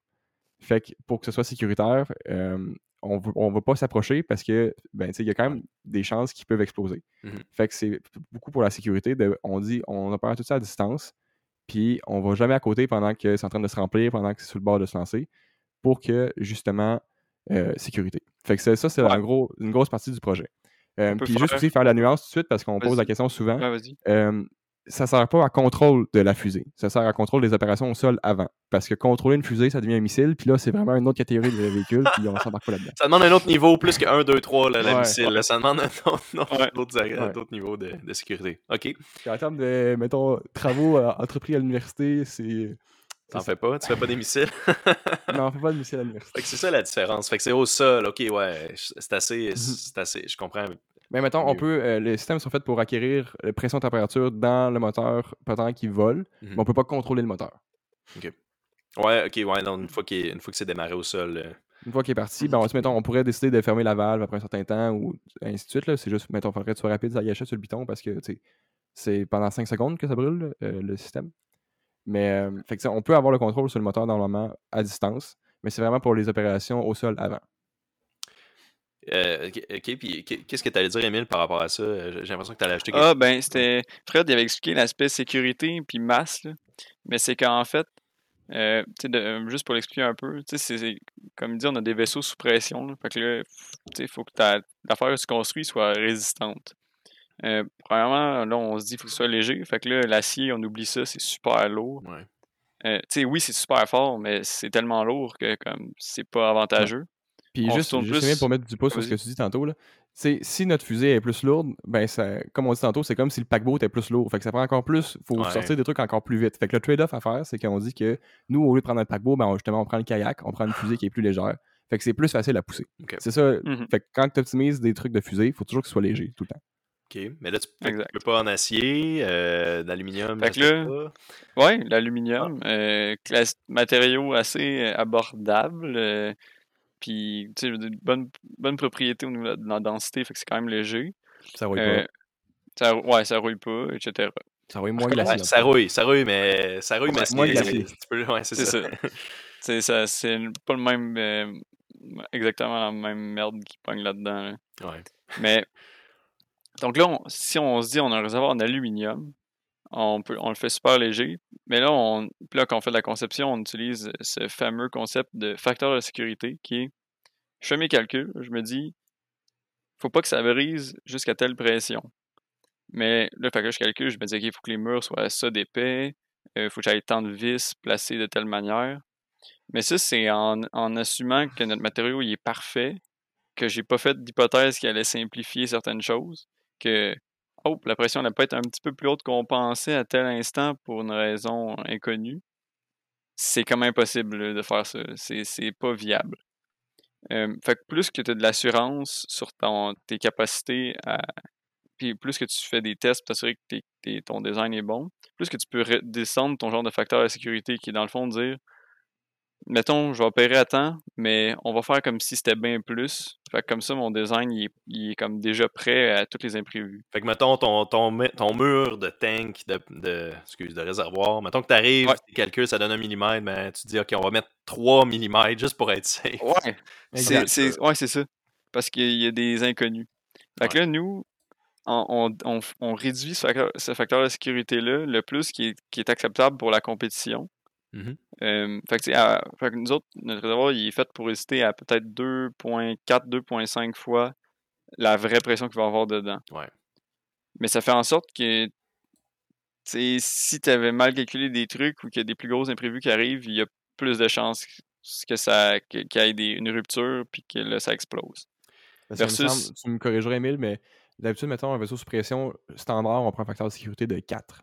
Parce que comme ça, tu es vraiment sûr qu'il n'y aura pas de problème. Parce que c'est probablement que beaucoup de personnes doivent connaître l'émission euh, Les Stupéfiants, Mythbusters. ils ont démontré que ça fait un vaisseau sous pression ou une bonbonne qui explose, puis ça, ça développe beaucoup, de, ça libère beaucoup, beaucoup, beaucoup d'énergie. Genre, ça, ah la bonbonne elle passe au travers du mur à béton sans problème. Fait que tu veux pas que ça arrive, en gros. Il n'y a pas grand chose qui peut l'empêcher, dans le fond. Là. Faut que ça arrive. En fait, quand ça explose, c'est vraiment, vraiment dangereux. C'est ça l'affaire. Mais c'est fait que dans le fond, le risque, ça serait que ça part dans les airs puis que ça retombe et que ça explose en, revenant au sol. C'est ça? Mettons que le parachute. le risque, en fait, c'est que pendant qu'on est en train de l'opérer au sol, qu'on est en train de la remplir, euh, puis on est à ta côté, là, elle explose. Ah ouais. Là, probablement que c'est la mort assurée. C'est pas, super. Ouais, ça a pas l'air super, effectivement. Fait que quand vous faites des tests, ça veut dire que c'est pour ça que tu criais dans la vidéo. Là, je t'entendais. Je pense que c'était toi, Fred. Ouais. J'entendais crier parce que tu devais être genre. Il y a eu les deux, en fait. Il y a moi et Emile. Ok, il y a Emile aussi. Ah, moi, moi, je parlais plus doucement après. Je laissais Fred de faire le criage. la, la, la, voix qui porte à, Fred. Fait que tu sais, vous êtes, hmm. vous êtes à genre, à genre quoi, une centaine de mètres de, du lieu. Euh, en fait, pour les encore tests, mieux. pour les tests, euh, on, a, on est vraiment chanceux à l'université. On est, je pense qu'on est un peu jalousé par beaucoup d'universités pour ça on a un bunker en fait à l'université. Fait que c'est ah un gros, gros bloc de béton dans le bois à côté du centre sportif que tu peux rentrer dedans. Puis nous, notre, test bed, notre banc test est installé là. Fait qu'on met le moteur comme à la sortie du, du moteur du bunker. Fait que le feu sort à l'extérieur sans comme être dans le bunker puis empester tout, mettons. Mais tous les vaisseaux sous pression puis tout ce qui peut être dangereux est dans le bunker. Fait qu'on peut être à proximité, je dirais. Mais mettons, tu sais, dans les, durant les tests, on est peut-être à une dizaine de mètres.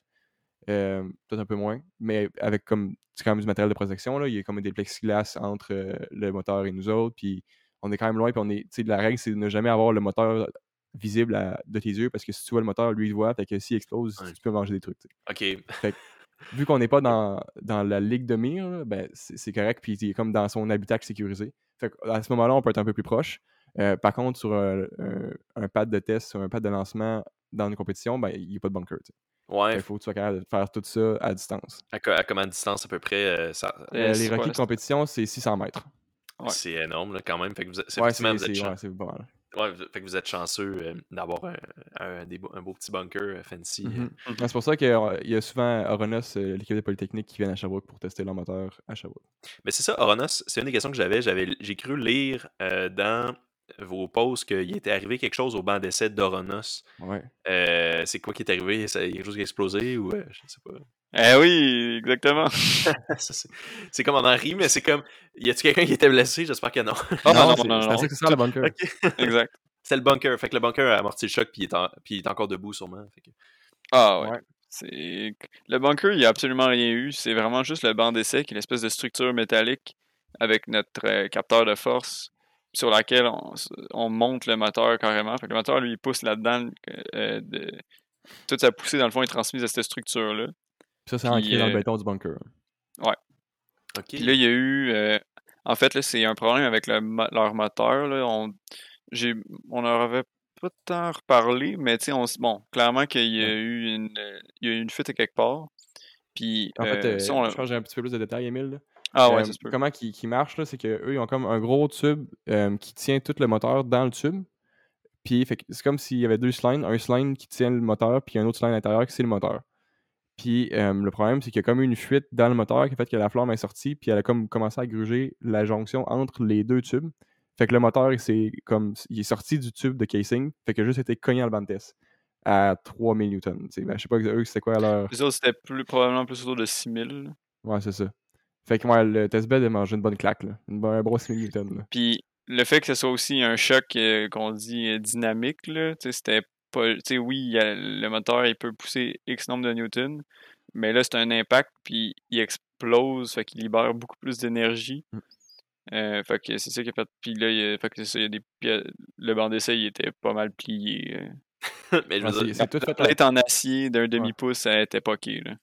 Puis euh, c'est tout fait en profilé d'aluminium vraiment épais, là, genre du presque 45 mm euh, de profilé, les, les, fameux T-slots. Puis il était tout euh, plié presque au 90 degrés. Là. Il y avait beaucoup qui étaient vraiment, vraiment maganés. Ah ouais. Fait que là, c'est tout ça qui a mangé à claque, puis le reste bunker était bien correct. ça a tout cisaillé les, les ancrages. Là. Il a comme fallu le refaire parce que c'est vu qu'il est dans le béton, il a comme reculé d'une traite, mais tous les ancrages ont comme repris de load. Fait qu'ils ont tout cisaillé, puis ils ont comme tout presque coupé au niveau du béton. Fait que là, il a fallu en reposer. Mais, mais c'est principalement le, le qui a, qui a mangé le gros coup, puis pas le bunker. Autrement dit, c'est ça, toute la partie ancrée dans le sol, toute la partie en béton, genre absolument rien, aucun dommage, c'est juste que tout, tout, ce qui était en métal ou ce qui était fixé à ça euh, a lâché. Exact. Euh, ouais, a lâché. Euh, fait, ok, c'est quoi, est-ce qu'on sait c'est quoi qui a causé la genre de fuite initiale que tu parlais? Tu disais qu'au début, genre, Là, après ça, nous, tu sais, vu que ça, on n'est pas dans leur équipe, dans le sens où euh, on fait pas de conception avec eux autres, on fait juste comme aller au bunker, débarrer, va faire comme genre Ah, c'est cool, il y a du feu, c'est un beau moteur, euh, continue comme ça, puis on est content de voir des tests, puis on retourne chez nous, tu sais. Puis on leur jase un peu pour savoir qu'est-ce qu'ils font, parce que, tu sais, quand même, on se jase un peu, les, équipes de moteurs de fusée, pour savoir comme c'est quoi leur démarche, euh, avez-vous essayé ça, avez-vous une valve en surplus qu'on pourrait prendre, c'est mm-hmm. ce genre de trucs-là. Fait que, on se jase un peu, mais on n'a pas, on pas lu le rapport d'analyse de qu'est-ce qui s'était passé dans les détails. Est-ce que, est-ce que dans le fond, c'est quoi un peu. Ben, c'est pas grave, mais c'est quoi, juste pour notre info, c'est quoi qu'ils font en Renos de différent de vous? Parce que les deux, avez l'air de faire des fusées. Ah, ben. Ouais, ils font la, même chose, c'est notre compétiteur. Hein? Ah, c'est quoi? des étudiants comme ça, comme au bac comme nous, puis euh, ils font des fusées, fait qu'on s'entend bien. À Sherbrooke aussi, genre? Non, à Montréal. Les autres, ouais, c'est ça. Ben, Eux, ils sont à ah. Polytechnique à Montréal. C'est une autre université, fait que c'est nos concurrents, mais. Ok.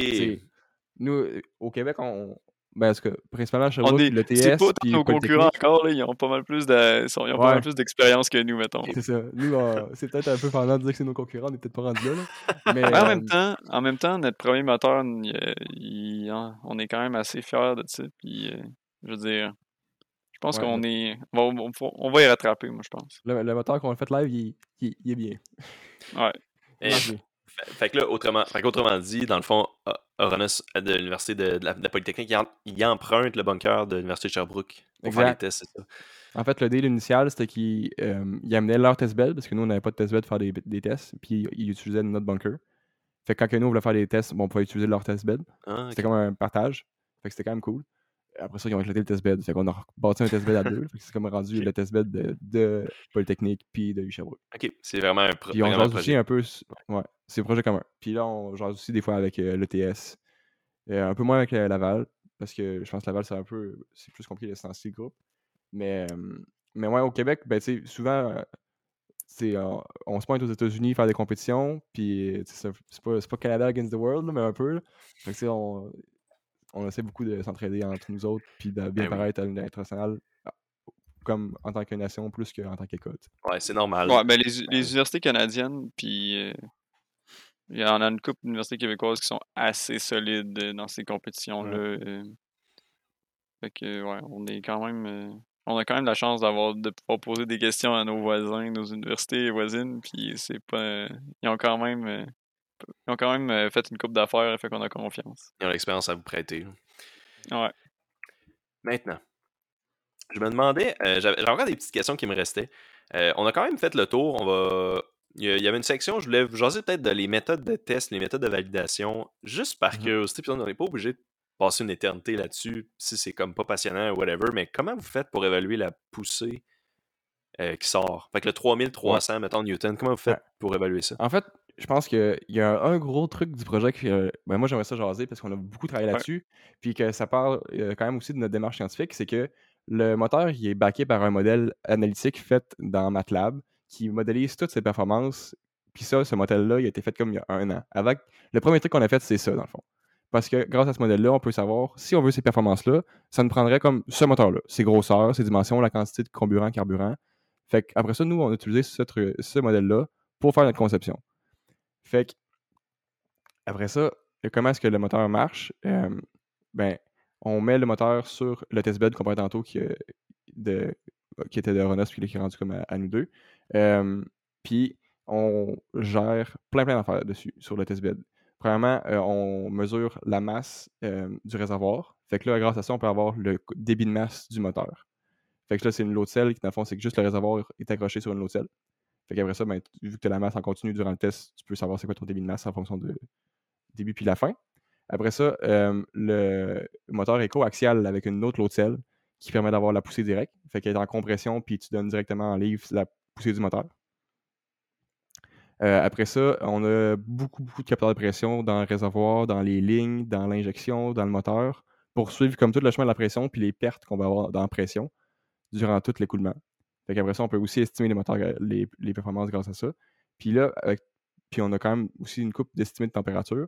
Puis grâce à toutes ces informations-là qu'on a, puis qu'on sait aussi qu'avec le, mo- le- le modèle, c'est quoi toutes nos estimés qu'on devrait avoir en fonction de euh, la forme du moteur puis comment il fonctionne. Ouais. Ouais, tous nos paramètres, Mhm. ben, on peut savoir si notre moteur a bien marché ou pas. Ouais, est-ce que ça a un marchait- baseline théorique. Comme prévu, c'est ça, ou, ou pas comme prévu. là, le comme prévu, ça voulait. Tu sais, c'est pas juste. Ah ouais, on veut, veut que ça pousse tant. On dessine des trucs un peu aléatoires. C'était quand même. euh, tu sais, il y avait une démarche en arrière pour dire on s'attend à ce que ça fasse ça. On veut avoir cette tendance-là de courbe, genre dire que ça va Mhm. pousser, c'est d'avoir un maximum, mais aussi d'avoir. c'est- On parle beaucoup de maximum depuis le début, de dire que ah oui, on a poussé 3357 newtons, mais un chiffre qui est aussi important, c'est comme des, des newtons secondes, l'impulsion totale que le moteur va donner, parce que c'est comme le nombre total de newtons que le moteur a poussé. Fait que si tu dois avoir un gros spike, après ça, ça drop Ouais. vraiment, vraiment vite, ça sert à rien. que d'avoir aussi un modèle qui modélise exactement c'est quoi les tendances, puis est-ce que quand que nous on teste le moteur, on a les mêmes tendances que le modèle, puis notre modèle, dans le fond, on fine-tune, euh, on accorde les paramètres pour faire en sorte qu'on ait le comportement qu'on veut sur le vrai moteur pour atteindre nos objectifs. Fait qu'après ça, si le modèle atteint les objectifs, puis que le moteur suit le modèle, ben, normalement, le moteur atteint les objectifs. C'est un peu ça la démarche scientifique. Ouais, mais en même, mais en même temps, euh, comment d'itération. Tu sais, vous ne pouvez pas avoir fait 1000 tests physiques du moteur non plus. là. Ah, c'est là que ça devient intéressant. C'est Mhm. qu'il faudrait. Ouais. Il faudrait faire des milliers de tests. Pour roder pas le des modèle. milliers. Ouais, exactement. Parce que, tu sais, on, on en a parlé un peu. Tu sais, oui, il y a de la chimie là, là-dedans. Là, tu sais, il y a de la combustion, toutes sortes d'affaires. S'il y a plus de comburant qui rentre, la recette de combustion n'est pas pareille. Fait que les températures sont pas les mêmes, les pressions sont plus les mêmes. Fait que la manière, la vitesse à laquelle, tu brûles ton carburant change, ce qui change. Que, tu sais, tout, tout est pris ensemble, puis ça se Ouais. lâche pas. Fait que, en faisant seulement deux tests, dans des conditions pas exactement pareilles. Dans un test, on avait toute la masse de comburant qu'on voulait, les 6,5 kg. Dans l'autre, on en avait juste 4,5 kg. Dans le premier test, on avait un injecteur donné. Dans le deuxième, on l'avait modifié parce que ben, on se disait Ah, ça, il faut qu'on. C'est sûr qu'il faut qu'on ait plus de débit. On, sais, on, on peut sais, on peut même pas euh, dire Ah oui, euh, on retrouve les mêmes chiffres d'un test à l'autre parce qu'on sait qu'on a changé des choses. Ouais. Fait que là, c'est encore plus dur d'ajuster nos, nos paramètres dans le modèle. Fait que ce qu'il faudrait faire, l'idéal, c'est de faire plusieurs tests, je vous dirais au moins une dizaine, dans les mêmes conditions euh, expérimentales, mettons. Là. Puis là, après ça, tu es capable de, regarder, de voir plus des tendances, puis de dire, OK, c'est réellement ça qui se passe, puis c'est pas juste comme un artefact de ce test-là. Ouais. Ou bien tu peux te dire, on, on, peut dire il y a un comportement qu'on retrouve pas dans notre modèle. On en a un, exemple euh, flagrant, euh, tu sais, qu'on mmh n'en parle pas vraiment dans nos posts et tout. Qu'on s'est rendu compte, c'est que la paraffine, elle brûle pas comme on veut. Dans le sens que elle fond plus vite que ce qu'elle brûle. Fait que le carburant s'épuise vite. C'est le fun dans le sens que il y a plus de masse qui, sort par seconde de carburant. C'est pas pire. Mais le fait qu'il brûle pas complètement, c'est de l'énergie qu'on perd euh, au bout de la ligne.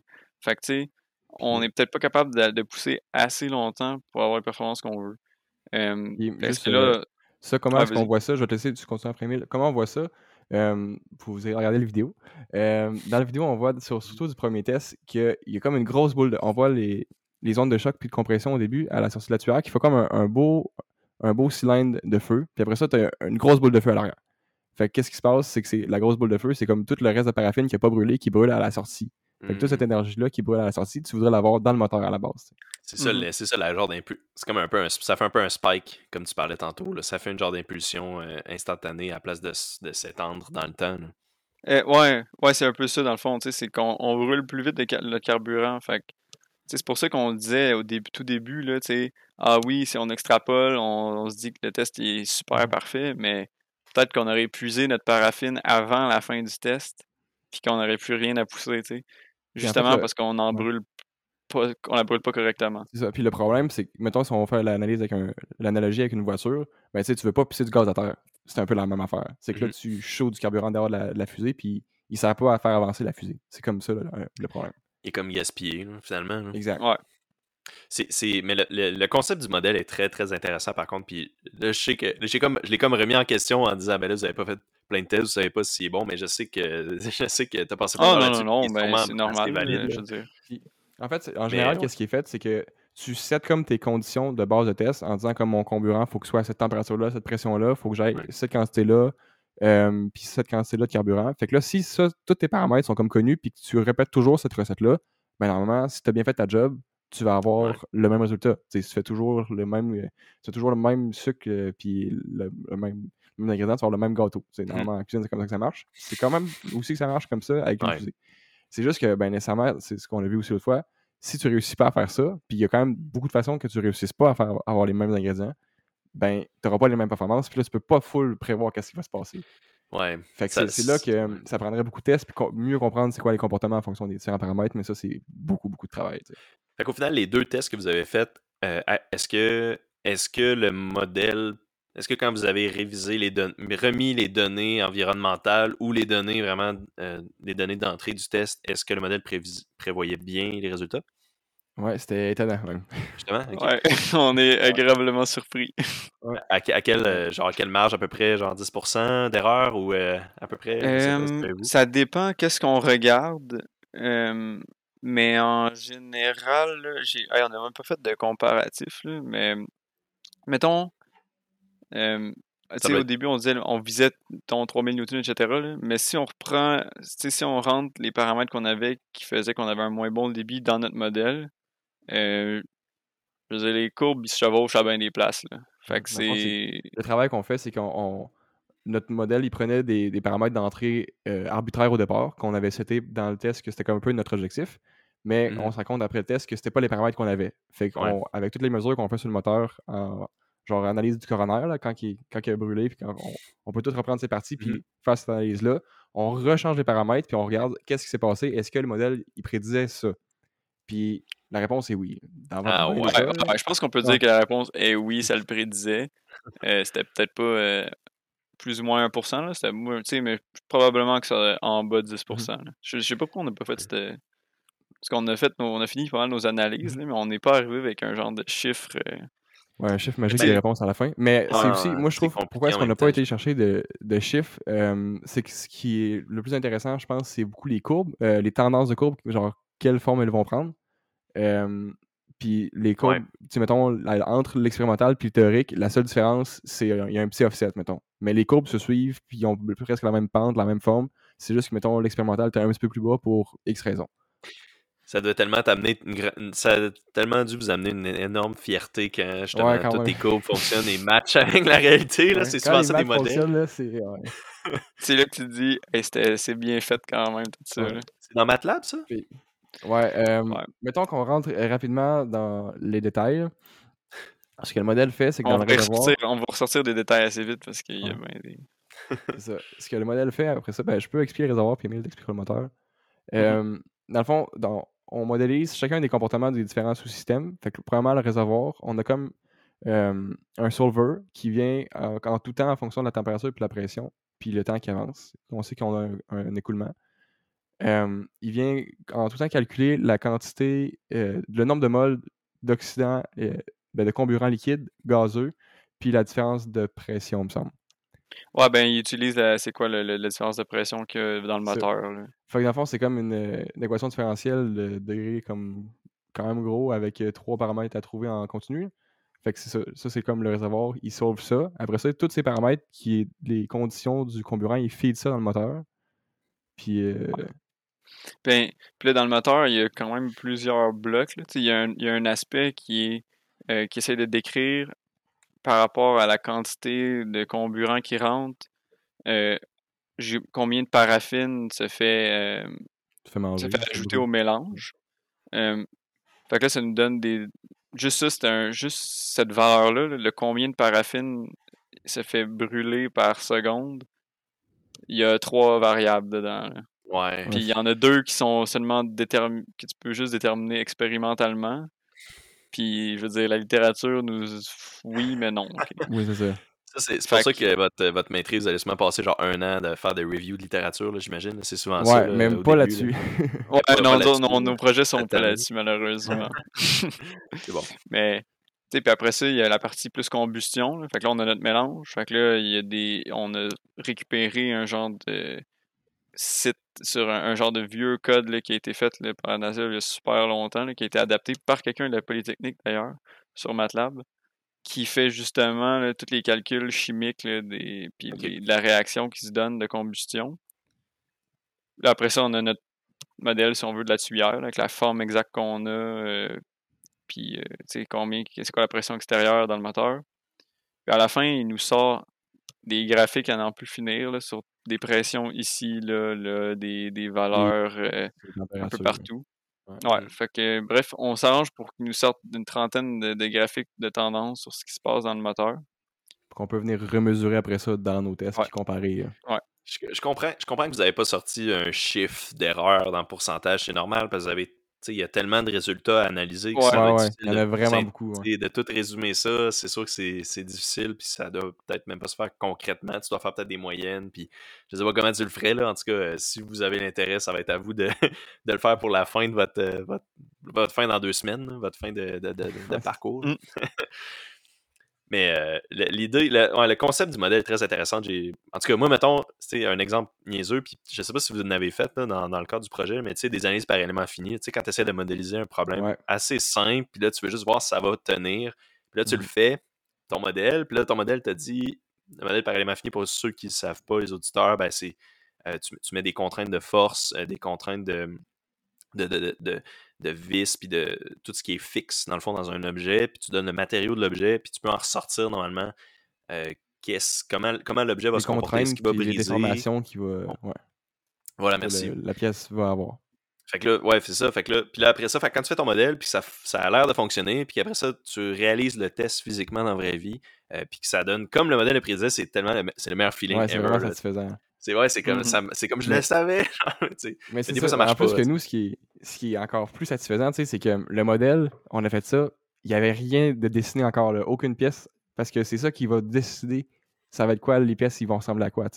C'est comme ça un peu qui, qui drive le design.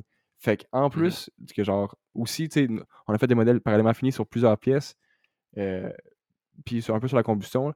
Euh, mais c'est juste que, tu sais, quand tu as comme autant de temps passé sur un truc, c'est qu'il y a, puis il y a comme plusieurs trucs qui sont modélisés, puis qu'au final, tout finit par à peu près marcher, c'est vraiment, vraiment cool. Tout converge finalement, c'est ça. Ouais. Tous tes Ouais. modèles convergent vers une solution qui, Puis qui c'est marche. aussi que, tu sais, il y a une notion beaucoup de temps là-dessus, là. Tu sais, tu passes Ouais. euh, 100, 200 heures à faire le modèle, après ça, tu passes euh, 300, 400 heures à faire le dessin, puis en plus, tu viens comme sur ces pièces-là, tu vas faire des analyses qui vont prendre encore plus de temps. Fait que là, avant de les voir, ces trucs-là, tu vas travailler vraiment longtemps dessus. Fait que quand tu les reçois dans tes mains, puis que tu le truc, puis que ça marche, c'est vraiment, c'est vraiment, satisfaisant. Est-ce que, est que, vous avez fait des modèles d'écoulement d'air aussi, genre des CFD ou des, trucs comme ça? Ouais, on a essayé. Ça a donné des choses qui étaient probablement pas très pertinentes. Fait qu'on a un peu laissé faire parce que c'était vu qu'on avait comme déjà le modèle à l'arrière qui backait, ben, c'était moins pertinent un peu. Euh, mais c'est aussi qu'on avait peut-être moins les compétences. On a moins poussé ça dans notre bac, les, la CFD puis les FE. Nous, aussi, euh, nous aussi, les, CFD, c'était plus un objet de cours euh, à option ou de maîtrise. Mmh. ben, c'est un art. Tu peux comme utiliser du, faire du CFD ou du n'importe quel élément fini, puis dire être confiant de ce que tu fais. Mmh dès que c'est un problème qui est un peu plus compliqué que, que tirer sur un bloc carré, là, mmh euh, ça, prend quand même de l'expérience. En fait, euh, je dirais que ce qu'on a vu au bac, en fond, c'est que faites bien attention à ça parce que c'est facile d'avoir un résultat qui semble super, super réaliste, puis que c'est en fait vraiment, vraiment faux, puis que ton design est vraiment pas bon, C'est ça qu'on a vu au bac, de genre, prenez ça avec des pincettes, faites attention, puis c'est plus complexe qu'il n'y paraît. Là. Ouais, ouais, c'est tellement. Euh, c'est ça, c'est un piège. C'est un énorme piège. Puis, comme beaucoup d'autres modèles aussi, tu sais, justement, comme tu l'as mentionné tantôt, ton matelas, ben là, ça fonctionnait, ça matchait, mais mettons que euh, finalement, il y avait des contraintes ou des hypothèses que tu as faites qui finalement n'étaient pas vraies. Ah oui, des hypothèses. C'est Des hypothèses, c'est primordial. faut, je pense qu'il faut, faut en faire dans tous les domaines. mmh pas juste génie, n'importe quoi. Il faut que tu fasses, tu partes avec mmh une hypothèse quand tu essaies de penser à quelque chose. Tu te dis, ah ben, euh, la température de l'air dehors va être, va être temps, puis on va, partir avec ça, puis après on l'ajustera. Mais si au final ton, hypothèse n'était pas bonne, il faut que tu reviennes en arrière puis tu le corriges. Genre, c'est comme mmh hyper important. Mmh euh, sinon, tu sais, c'est ça. Sinon. Euh, puis la capacité aussi d'avoir une petite analyse sur tes hypothèses en disant est-ce que ça a du sens ou pas, c'est déjà quelque chose à développer aussi. Ah ouais. Alors, j'ai mangé mon dé. C'est correct. J'espère qu'elle était bonne. fait que il y a un autre euh, sujet à parler quand tu as juste mentionné rapidement quand tu reçois tes pièces puis que tu les assembles tu es content. Euh, je voulais vous ah. demander est-ce que les, pièces les pièces dans le fond là-dedans, on sait tous que l'aéronautique, euh, il y a souvent des tolérances très serrées là-dedans. tout ce qui va dans l'espace d'habitude, ça demande des, pièces qui, coûtent, qui peuvent coûter cher puis qui sont particulières à usiner, à fabriquer, mm-hmm. tout ça, étant mmh. mécanique, on, on, parle le même langage quand on parle de pièces à usiner. Oh peut-être les auditeurs qui sont pas là-dedans, ils savent moins, mais donc c'est quoi les tolérances. Avez-vous des tolérances plus serrées dans, dans, les pièces que vous avez? Y a-t-il des euh, pièces euh, vraiment uniques? Y a-t-il des, des, trucs vraiment, ben vraiment spéciaux ou c'est assez standard? de base, c'est pas un. C'est pas un turbofan, c'est pas un moteur d'avion un, avion de ligne. Fait que c'est un peu moins complexe, mettons, en termes de géométrie, en termes de tolérancement, puis ces affaires-là. Puis juste le nombre de pièces aussi. Je veux dire, il y a, y a remarquablement peu de pièces dans un moteur de fusée hybride c'est sûr que là, nous, il n'y a pas de pompe, il n'y a rien, parce qu'à la seconde que tu mets ce genre d'éléments-là, euh, ça devient un enfer. OK, ça devient il y a peu de pièces à faire. Ça fait partie, en fait, euh, mettons, quand tu commences à rajouter des pompes puis des turbo-pompes, c'est, tu sais, tantôt on parlait du scale-up et les difficultés, c'est ce genre de truc-là qui apparaît. Ah, c'est ça. OK. fait que là, vous gardez ça en étant plus petit, en étant niveau 1 ou 2, je sais pas quel niveau vous, êtes. Ben, ce moteur-là... Euh, autorisation. Il ouais, je pense que c'est l'équivalent d'un niveau 3 que ça prendrait pour l'opérer, pour l'acheter. Mais je veux dire, c'est nous qui l'a fabriqué. Fait que, comme... Puis on le fait pas voler en ce moment, fait qu'on est correct. Mmh OK, OK. Fait que là, c'est surtout pour faire voler, c'est pas nécessairement pour le fabriquer. C'est quand tu veux faire voler ou acheter. Euh, c'est là que ça rentre commercial. en, compte les niveaux. Ouais. OK. Mais ouais, pour revenir à ta question là, de machinage et tolérancement, mmh euh, de tolérance, c'est pas si pire que ça. Euh, tu sais, je mmh. pense que nous autres, c'était dans le coin de. Je pense que nos, nos tolérances générales, c'était genre du 0.05 mm, 0.1 mm, en, pas mal partout, tu sais. Puis c'est pas mal ce qu'on retrouve en entreprise pour n'importe quelle pièce fonctionnelle. Là, ouais, c'est. Ouais. ouais. Puis je dirais que le pire, c'était certain, tu sais, c'était avoir des beaux finis de surface quand c'était des, les joints d'étanchéité. Ah au niveau des joints d'étanchéité aussi, ça prenait, ça des tolérances, là, genre trois chiffres après, après le point là, en millimètres. Là. Fait que, euh, Quand même. C'était. Ça devenait plus important, mais je veux dire, c'est sur des, des cylindres, des affaires comme ça. Fait que mmh. c'était pas. Euh, c'était pas particulièrement euh, fou, mettons. Fait que ça, c'est pour les tolérances. Puis sinon, ben. Je pense qu'il y a une petite question sur la complexité des pièces. Mmh Ben nous, c'est toutes des pièces custom qu'on a faites sur mesure pour le moteur. Il y a beaucoup d'universités ou d'équipes de fusées qui font un peu genre à FNAF, achètent des pièces, puis en font d'autres par eux-mêmes, puis essayent de trouver comme sauver des coûts puis du temps un peu par ça. Nous, vu qu'on avait le temps, puis que c'est un projet scolaire, puis que le but c'est de faire un peu le truc qui marche le mieux, on a, on a mmh vraiment été comme all-in sur le custom. Fait que ça a coûté quand même cher, mais au final, euh, c'est vraiment satisfaisant. C'est fait pour, ouais. ça. C'est ça, ouais, excuse, ouais, c'est comme c'est on, on a 100% fait ça comme la conception nous-mêmes au final. Ben, il a fallu mmh quand même qu'on fasse des modifications sur, mettons, ce qu'on pensait à la base, parce qu'il fallait que les pièces soient fabricables, mmh puis qu'on puisse les usiner, puis qu'on ait à monnaie dans nos mains. Parce que c'est sûr que quand que, ce qui est spécial dans un projet d'école comme ça, que tu veux faire fabriquer des pièces, ben, quand tu fabriques une pièce, tu la dessines, il faut qu'elle soit fabricable par comme l'usine où tu vas la faire, mais nous, on est, on est comme pas au courant de c'est qui qui va la faire.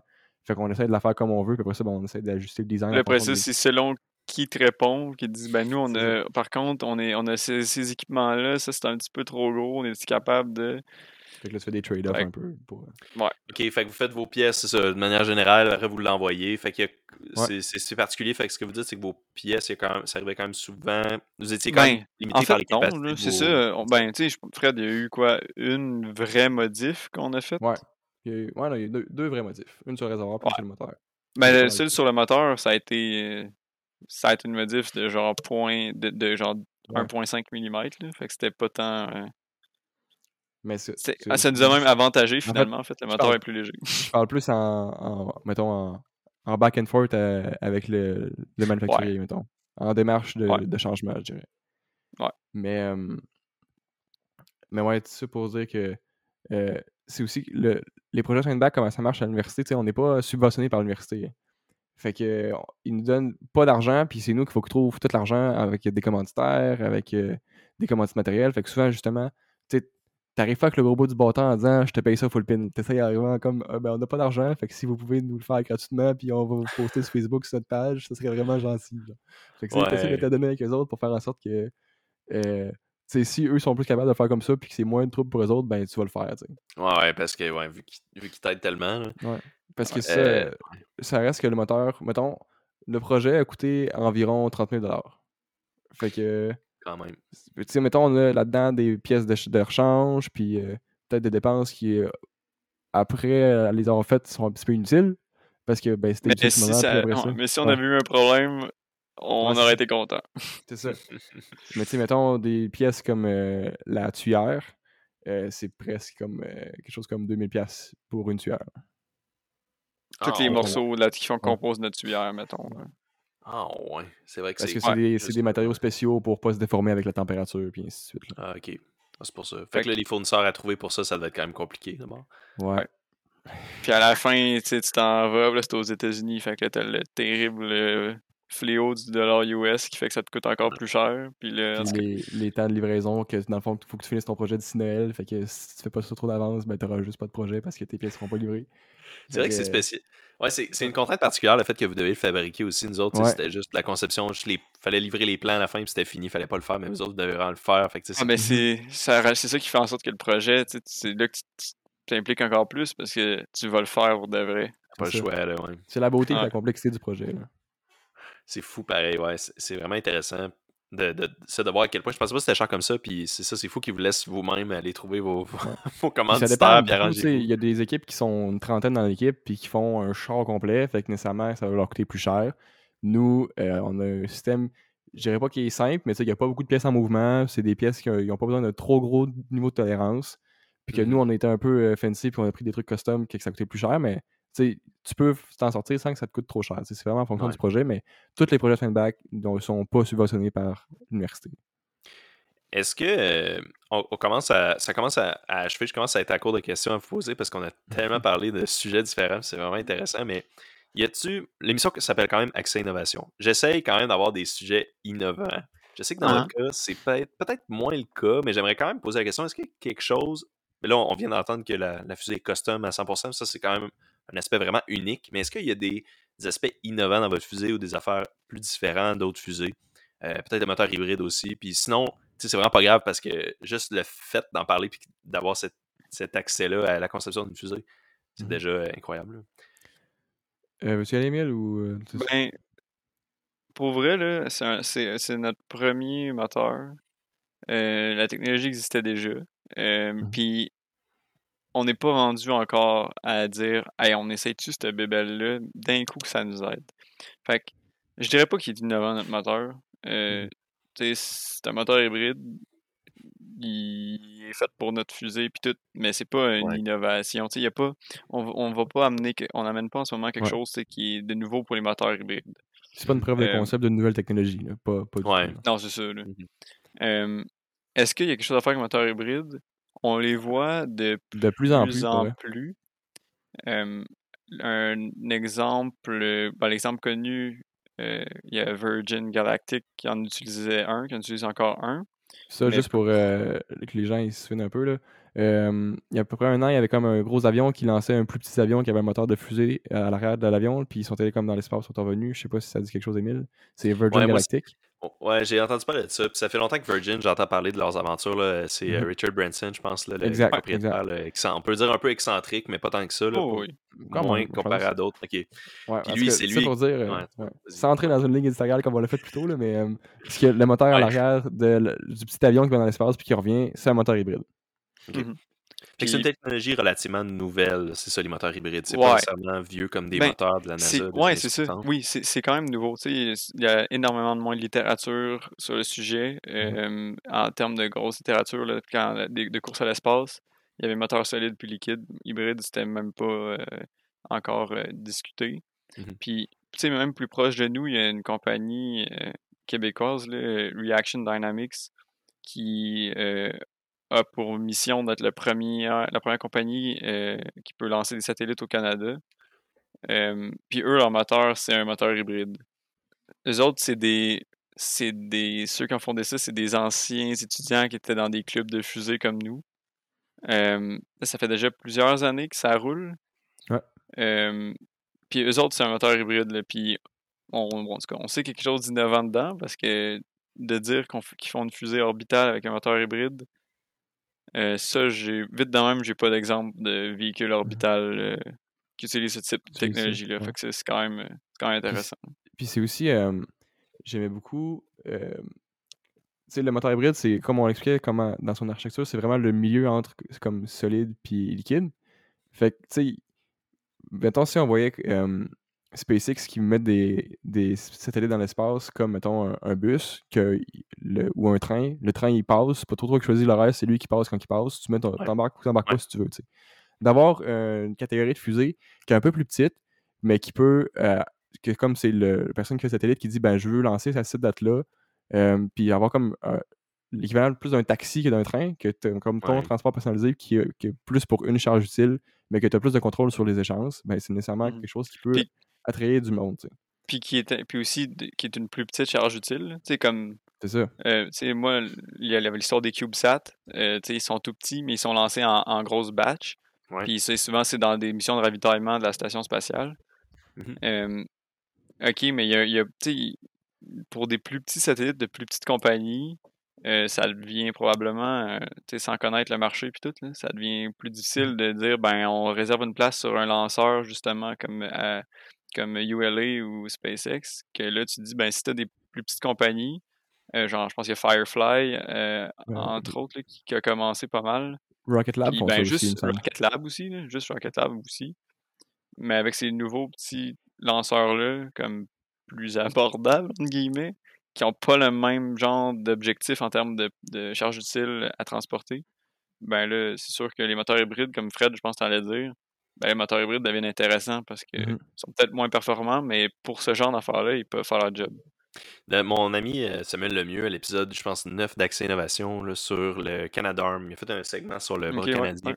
Et il a- je pense qu'il a parlé de, du. Je pense que c'est le Space 2.0 qui a appelé ça. C'est genre de mouvement d'accessibilité vers l'espace, justement.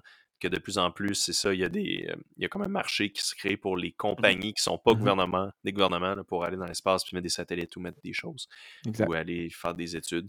Euh, fait que je trouve que ça rejoint vraiment.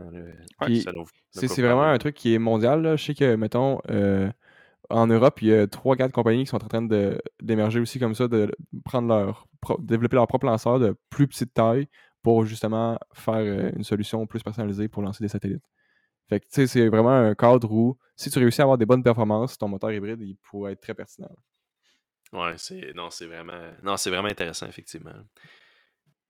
Donc, merci beaucoup, messieurs, pour votre présence. J'ai vraiment adoré comment on, a, on avait une, quand même une colonne vertébrale au podcast, mais on n'arrêtait pas de partir dans plein de directions, plein de sujets très détaillés. Puis je pense que c'est important de voir, dans le fond, le, comme je disais au début, derrière le rideau, vers la conception d'une fusée. Puis là, c'est d'un moteur mmh hybride. Tout ce qui l'entoure, en effet. Ouais, c'est ça. Euh, aussi, tant qu'à ajouter, Ignitus a une page Facebook où on publie quand même souvent des commentaires, des tests, des photos sur qu'est-ce qui se passe. Fait que si vous voulez aller voir à quoi ça ressemblait, les vidéos des tests de ce qu'on discutait durant le podcast, ben, ça, vous allez sur la page Facebook de Ignitus. Je vais mettre le lien aussi d'ailleurs dans la description du podcast de ça. Parfait. Donc, ça conclut l'émission pour aujourd'hui. Merci encore pour votre présence, Émile et Fred. Un gros merci à toi. Merci beaucoup. Yes. Et merci surtout aux auditeurs d'avoir écouté Accès Innovation. Pour plus d'informations, consultez nos pages Facebook et LinkedIn. À la prochaine.